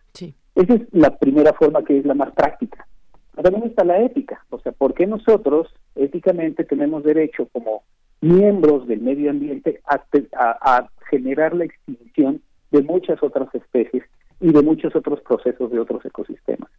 No deberíamos de tener ese derecho o esa, esa prerrogativa porque éticamente somos parte del medio ambiente. Eso serían como por dónde yo empezaría a discutir todo esto. Así es. Bueno, entonces entender bien estos términos, porque justamente qué vamos a hacer, el medio ambiente está ahí, también se va adaptando justamente, pero cuando pensamos, por ejemplo, en grandes eh, proyectos que se realizan, sabemos que, bueno, desde todos los tiempos el hombre ha explotado la naturaleza y, bueno, pues es algo hasta de una manera natural, pero vienen muchas cosas que de pronto, pues como que aceleramos todos esos, esos cambios que puedan, que puedan darse la naturaleza el ambiente, el, planeta, ahí se va a quedar. Quienes vamos a tener o quienes estamos ya también reflejando muchos cambios, pues somos nosotros mismos quienes poblamos este universo y quisiéramos, pues quizás preservar, pero muchas veces no sabemos, no tenemos ese conocimiento exacto qué, qué podemos hacer como personas, como país, aunque me viene a la mente esto que usted nos acaba de decir, no es que vamos a proteger el medio ambiente, pero sí acciones pueden cambiar el rumbo de lo que estamos, de lo que está pasándole a, nuestro medio ambiente, doctor? Ah, claro que sí. O sea, la reflexión no es, no, no se trata de no manejarlo mejor. La reflexión es justamente al revés. O sea, nosotros de cuidarlo es una visión paternalista. De ser parte de ellos genera un nuevo tipo y una nueva serie de responsabilidades y de visiones de cómo debemos de interactuar y manejar el medio ambiente. Esa es una, es una gran diferencia. O sea, este, efectivamente, por ser parte de la naturaleza nosotros, requerimos de la naturaleza para sobrevivir como todos los demás organismos, o sea, desde las bacterias hasta las ballenas, todos requerimos de este del medio del, de la naturaleza para sobrevivir de, diferentes formas y con diferentes acciones. Qué es lo que pasa con el ser humano en términos generales en términos generales es que una ya somos muchos. Y dos consumimos muchísimo más energía de la que consumíamos antes. Porque ahora pues desde o sea no solo necesitamos alimento y, vestido. Ahora necesitamos alimento vestido y casa y luego necesitamos alimento vestido casa conexión. de este, transporte etcétera y conexión electricidad este, en zonas eh, nórdicas o bueno templadas se necesita calefacción y todo eso requiere energía. Cada vez requerimos más energía. Entonces no solo somos muchos sino que individualmente consumimos mucho más. Evidentemente esto es diferente por ejemplo en países europeos que en países africanos. Eso es lo que le llamamos la huella ecológica, que tanto consumimos como seres humanos parte de la naturaleza. Y la huella ecológica de Estados Unidos o de, o de Europa es infinitamente mayor que la huella ecológica de, por ejemplo, países africanos, ¿no? De, de Tanzania o de este, Kenia, por ejemplo, ¿no? Entonces, tenemos que repensar nuestra interacción con la naturaleza a partir de estas dos o tres grandes variables. ¿Qué tanto estamos consumiendo, consumiendo cuántos somos también, o sea, cuántos somos dentro del planeta, cuántos podremos llegar, llegar a ser dependiendo de cuánto consumo de energía podemos tener por persona. Y a partir de ahí empezar a pensar a largo plazo cuánta energía puede producir el planeta y si además el efecto de un lugar, por ejemplo, la Ciudad de México, puede generar efectos negativos en otro lugar, como por ejemplo la ciudad de Sao Paulo, entonces también no solo es la interacción mía como huella ecológica con la naturaleza, sino mía con el resto del planeta. Claro. Todo eso es lo que tenemos que ver y pensar cuando estamos platicando con respecto al medio ambiente. Es Muy sencillo.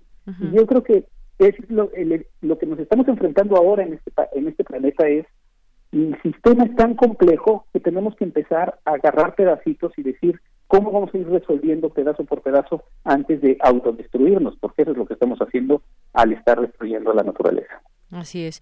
Y bueno, pues también el desarrollo pues implica sin lugar a dudas explotación de recursos, muchas veces estos recursos que pues nos vamos acabando efectivamente y y, y pensar en que antes éramos menos, ha crecido pues la población va creciendo día con día y utilizábamos quizás menos energía, utilizábamos, y no solamente lo digo por el número de personas, sino también a nivel individual.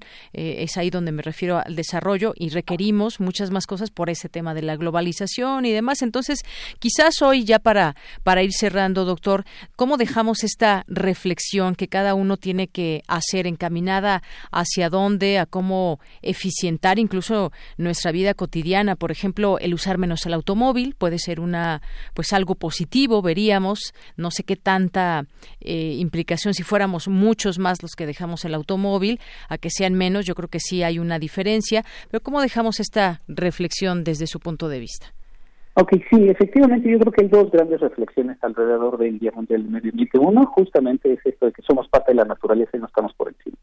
Y la segunda, ahorita qué bueno que tocas el tema de desarrollo. Porque lo que estamos siempre pensando, y hemos venido pensando a lo largo de siglos, bueno, o de las últimas décadas básicamente, es que el desarrollo se basa en la producción de dinero. Y la producción de dinero y de bienes, y esa producción de dinero y bienes es la que genera consumo, y ese consumo es el que nos hace felices. Entonces, una persona más desarrollada es una persona más feliz, y una persona menos desarrollada es una persona más menos feliz, y la persona más desarrollada además consume más energía y tiene más huella ecológica que una persona no desarrollada. Y eso está completamente fuera de contexto y lo hemos venido repitiendo desde hace mucho y es completamente erróneo. La felicidad humana no está ligada al desarrollo económico. La felicidad humana está ligada a otras cosas que son fundamentales para la sobrevivencia de una persona o de un grupo de personas como alimento, seguridad en, casa y seguridad en, educación y seguridad en salud. Si cubrimos esos cuatro elementos de manera digna, una persona puede ser tan feliz como Carlos Slim. Entonces, como sociedad, lo primero que tenemos que repensar es qué nos hace felices. Y lo primero que tenemos que repensar es, si nos hace felices esos cuatro elementos, hagamos y pensemos esos cuatro elementos, dirijamos esos cuatro elementos. Lo demás que si ahora podemos comprar iPhones o lo que tú quieras, este es secundario, porque eso no hace feliz a la sociedad. Y ya muchos países están empezando a rehacer eso. Entonces, eso es desde la parte más teórica. Y la parte más práctica, por ejemplo, ahorita que estabas hablando de dejar el automóvil. Efectivamente, una forma de, este, de empezar a hacer, a dejar menos huella ecológica es dejando el automóvil. Las personas que tienen capacidad, pero recordemos que solo el 30% de las personas tienen automóvil. El 70% de la población no, tiene automóvil.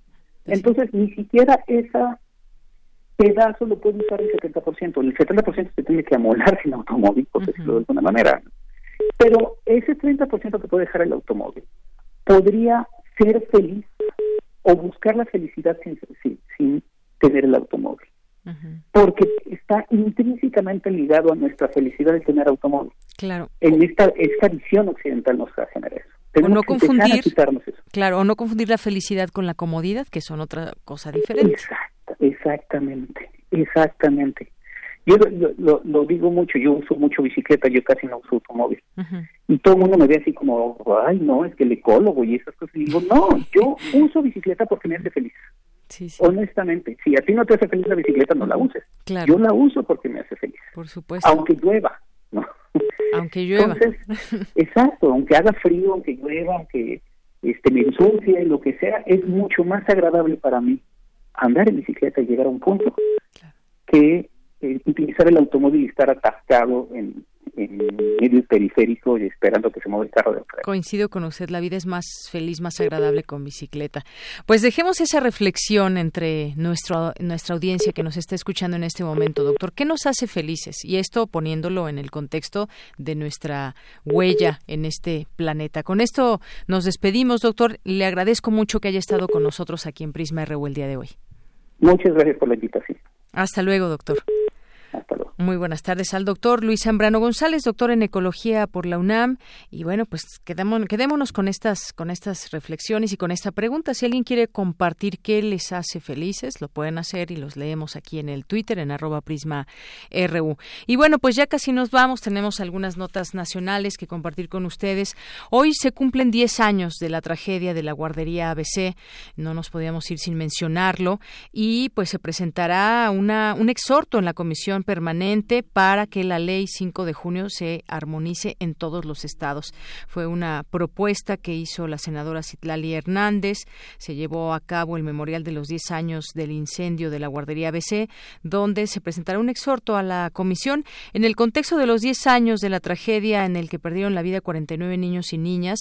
También se hace un llamado a no olvidar jamás que en el país el país carga una serie de violaciones a derechos humanos y acontecimientos que van más allá de una tragedia Así que, pues bueno, también han estado durante todos estos años muy activos los padres y madres de estos pequeños que perdieron la vida y los que salvaron la vida, pero que quedaron con huellas en su cuerpo, en su cara.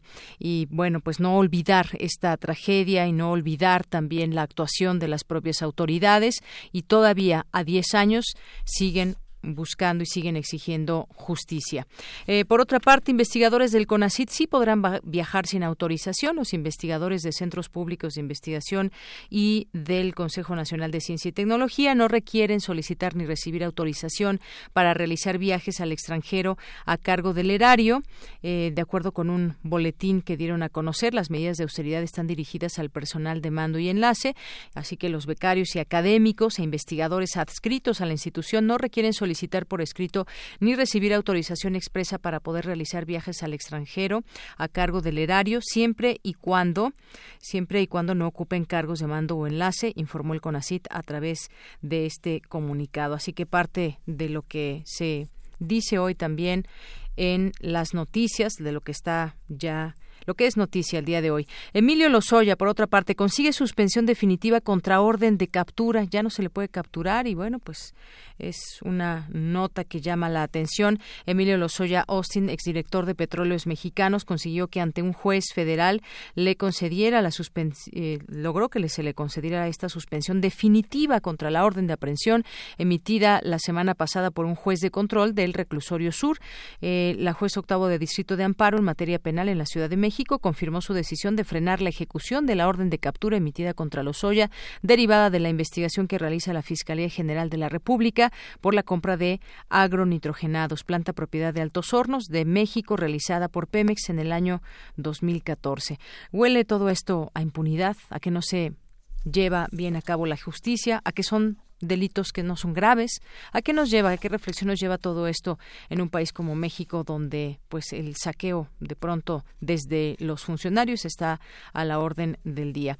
Y bueno, pues también hay una, una nota más para compartir con ustedes. A partir de 2020, los autos nuevos accederán al holograma doble cero cuando su rendimiento sea mayor a 15 kilómetros por litro. De lo contrario, deberán verificar cada semestre esto como parte de las medidas para mejorar la calidad del aire en la zona metropolitana del Valle de México. Y bueno, con esto nos despedimos. Muchas gracias por su atención. Que tengan buena tarde, buen provecho. Nos escuchamos mañana en punto de la una de la tarde con más información. Mañana nos visitará Pedro Cominic aquí en cabina.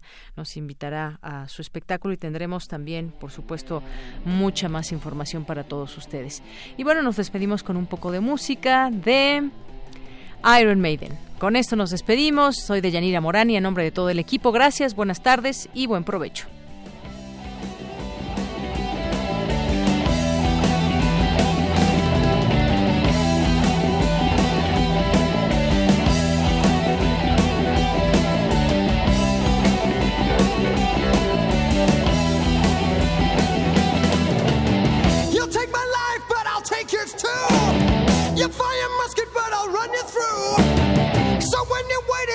Next attack. You better stand, there's no turning back. The bugle sounds, the charge begins. But on this battlefield, no one wins. The smell of ice cream smoke and horses' breath. As a virgin